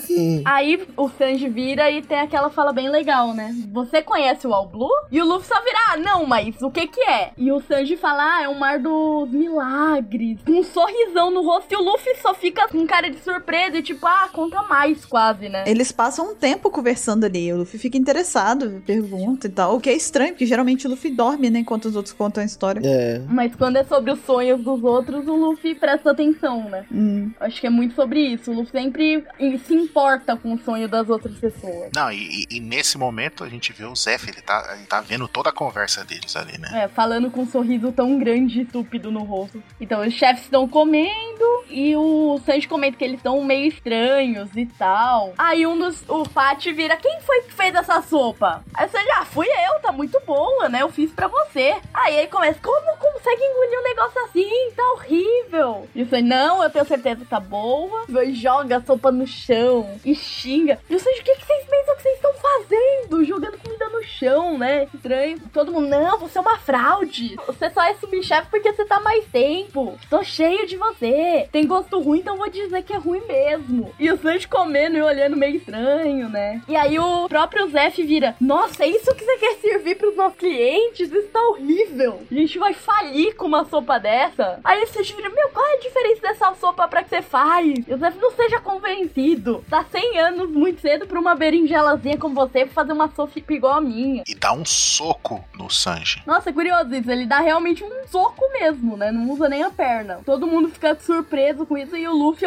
enquanto isso, tá tomando a sopa e falando que tá super boa. Uhum. Aí os chefes viram e falam: ah, a gente sabe disso. Todo mundo aqui sabe que a comida do Sanji é boa, mas se não fizermos isso, aquele idiota não vai ouvir. E o Zef pede pro Luffy levar o Sanji junto com ele. Exatamente. E diz que é o sonho dele. Enquanto isso, o Sanji tá sentado, tipo, ah, aqueles bastardos e tal. O Sanji, tipo, saca que eles estão fingindo, sabe? Isso aí. E aí, a gente vê o Luffy chega e fala: ah, Eu não vou levar o Sanji comigo, não, não vai dar, não. Aí o Zé, ué, como assim, cara? Por, por que não? Qual o problema? Ele, ah, eu quero que ele faça parte do bando, mas ele não quer, eu não posso arrastar ele, né? E o Luffy deu uma de 27, né? Não quero. É, não, não quero. Não dá, não dá, não quero. E aí, a gente vê do nada um tubarão panda imenso chegando, né? Praticamente voando em cima do Baratier com o Yosako dentro, né? Da boca dele. Aí o Luffy, cara, o que, que você tá fazendo aqui, né? Cadê a Nami e tudo mais? Ele falou: Ó, eu não consegui alcançar ela, mas dá para calcular o destino dela e tal, facilmente. E aí o Luffy decide então partir, né? Pra poder ir atrás da Nami e do pessoal. Só uma curiosidade que esse tubarão panda aí, depois ele vai aparecer lá na história de capa do Hachan. Uhum. Verdade. É o mesmo tubarão panda. E aí o Sandy vira pra ele e fala: Tá bom, eu vou também. Me leva e tal, eu vou, me leva junto com você, porque eu também tenho um sonho e eu quero realizar ele. E aí, beleza, aí o Luffy fica animadão, fala ok, aí começa a comemorar ele e o Yosako. E o Yosako acabou de chegar no negócio, nem conhece o Sanji direito. Ele é, ok, os dois estão lá fora, saindo, comemorando. E aí os, os cozinheiros, né, começam a falar do tipo, ah, não sabia que a gente ia se livrar tão fácil assim de você, né? Não tem nem graça e tal. Aí o Zef chega pra, pro Sanji também e fala que ele se, também nunca gostou muito de criança, que ele se arrepende de, de ter salvado ele e tudo mais, Uhum. né? E aí, ok, os preparativos estão sendo feitos, o, o Zef tá deitado lá no quarto dele, tá lembrando de algumas coisas. E os dois sendo super sérios um com o outro. Tipo, ah, não quero você aqui, pode ir mesmo. Eu já ah, eu vou mesmo. Isso aí, cada um no seu canto ali pensando, o Zef no quarto dele quebrado ainda. O Sandy lá no salão principal do restaurante também, lembrando de quando eles chegaram lá, né, construíram e investiram no Baratier, né, ele criancinha ainda. E de todo o aprendizado dele, a vez que ele começa a fumar também, a gente vê ali as primeiras vezes dele fumando. Que era pra ser homem. Que era pra mostrar que ele era adulto, que ele era homem. A gente vê também as repreensões do Zef pra ele. Às vezes que eles lutaram contra os caras que foram lá, vários piratas que chegaram lá pra poder bater de frente com eles e tudo mais. Inclusive o, o Pat e Carne, né? Que eles eram bandidos e chegou lá pra roubar eles. E viraram cozinheiros, né? É, tomou uma sova e virou cozinheiro. E aí chega a hora, né? O momento da partida. Os cozinheiros fazem meio que um corredor pra ele passar. E aí, quando ele tá passando, o Pat e o outro cozinheiro vêm pra acertar ele. E eles tomam uma porrada cada um do Sandy. E aí o Sandy chega e fala: Vambora e tal. Aí o Luffy, "Ué, você não vai se, se despedir? Ele, não, não precisa não. Aí o Zef vem e fala: Ei, Sandy, se cuida. Não vai pegar um resfriado, viu? E aí o Sandy se emociona, né? Aquela cena linda, maravilhosa, que só de lembrar a gente já se arrepia aqui. Que é quando o Sandy, a gente vê realmente o sentimento dos dois ali numa frase tão simples, né? O Sandy se ajoelha e agradece pro, ao Zef por todos esses anos e diz que ele jamais vai se esquecer de tudo o que o Zef fez por ele, né? Pelo resto da vida. E aí todo mundo que tava pagando de machão começa a chorar, né? Uhum. E aí o Zef fica lá de olhos marejados, olhando tudo aquilo, aí de repente todo mundo começa a chorar também, o Pat também, os cozinheiros tudo, aí o Sandy também desaba no choro e fala, a gente se vê, seus desgraçados, seus filhos da mãe, né? E dessa forma maravilhosa e emocionante, a gente vê aí, eles, o Luffy fala, vamos arpar, e eles partem pro mar e acaba a parte do Baratie, a gente chega ao fim dessa história bonita aí, envolvendo o Sandy e o Zef. Muito bom, né? Não importa quantas vezes eu leio essa parte, eu sempre me arrepio e dá vontade de chorar. Sempre, sempre. É muito foda. Ainda mais agora com tudo que tá acontecendo. É ainda mais bonito de rever agora, né? Sim, agora que a gente sabe bastante coisa a mais. Pois, muito bem, eu acho que a gente já falou bastante aqui, hein? A gente voltou aí em, bastante coisa. Vamos dar mais aquela pausazinha nessa nossa recapitulação da história de One Piece. E agora é a vez de vocês, ouvintes do Opex Cash, participem e mandem e-mails pra gente, comentem a parte que vocês mais gostam dessa parte aí do Baratie, com toda aquela luta ali do Mihawk com o Zoro também, a parte do Johnny do Yosako, o fato da Nami ter saindo com roubado o Goemeri e tudo mais. Participem, comentem coisas que a gente deixou passar e tudo mais. No mais, a gente vai ficando por aqui. A gente se vê na semana que vem no próximo Apex Cash. Até lá! Tchau! Falou! Bye.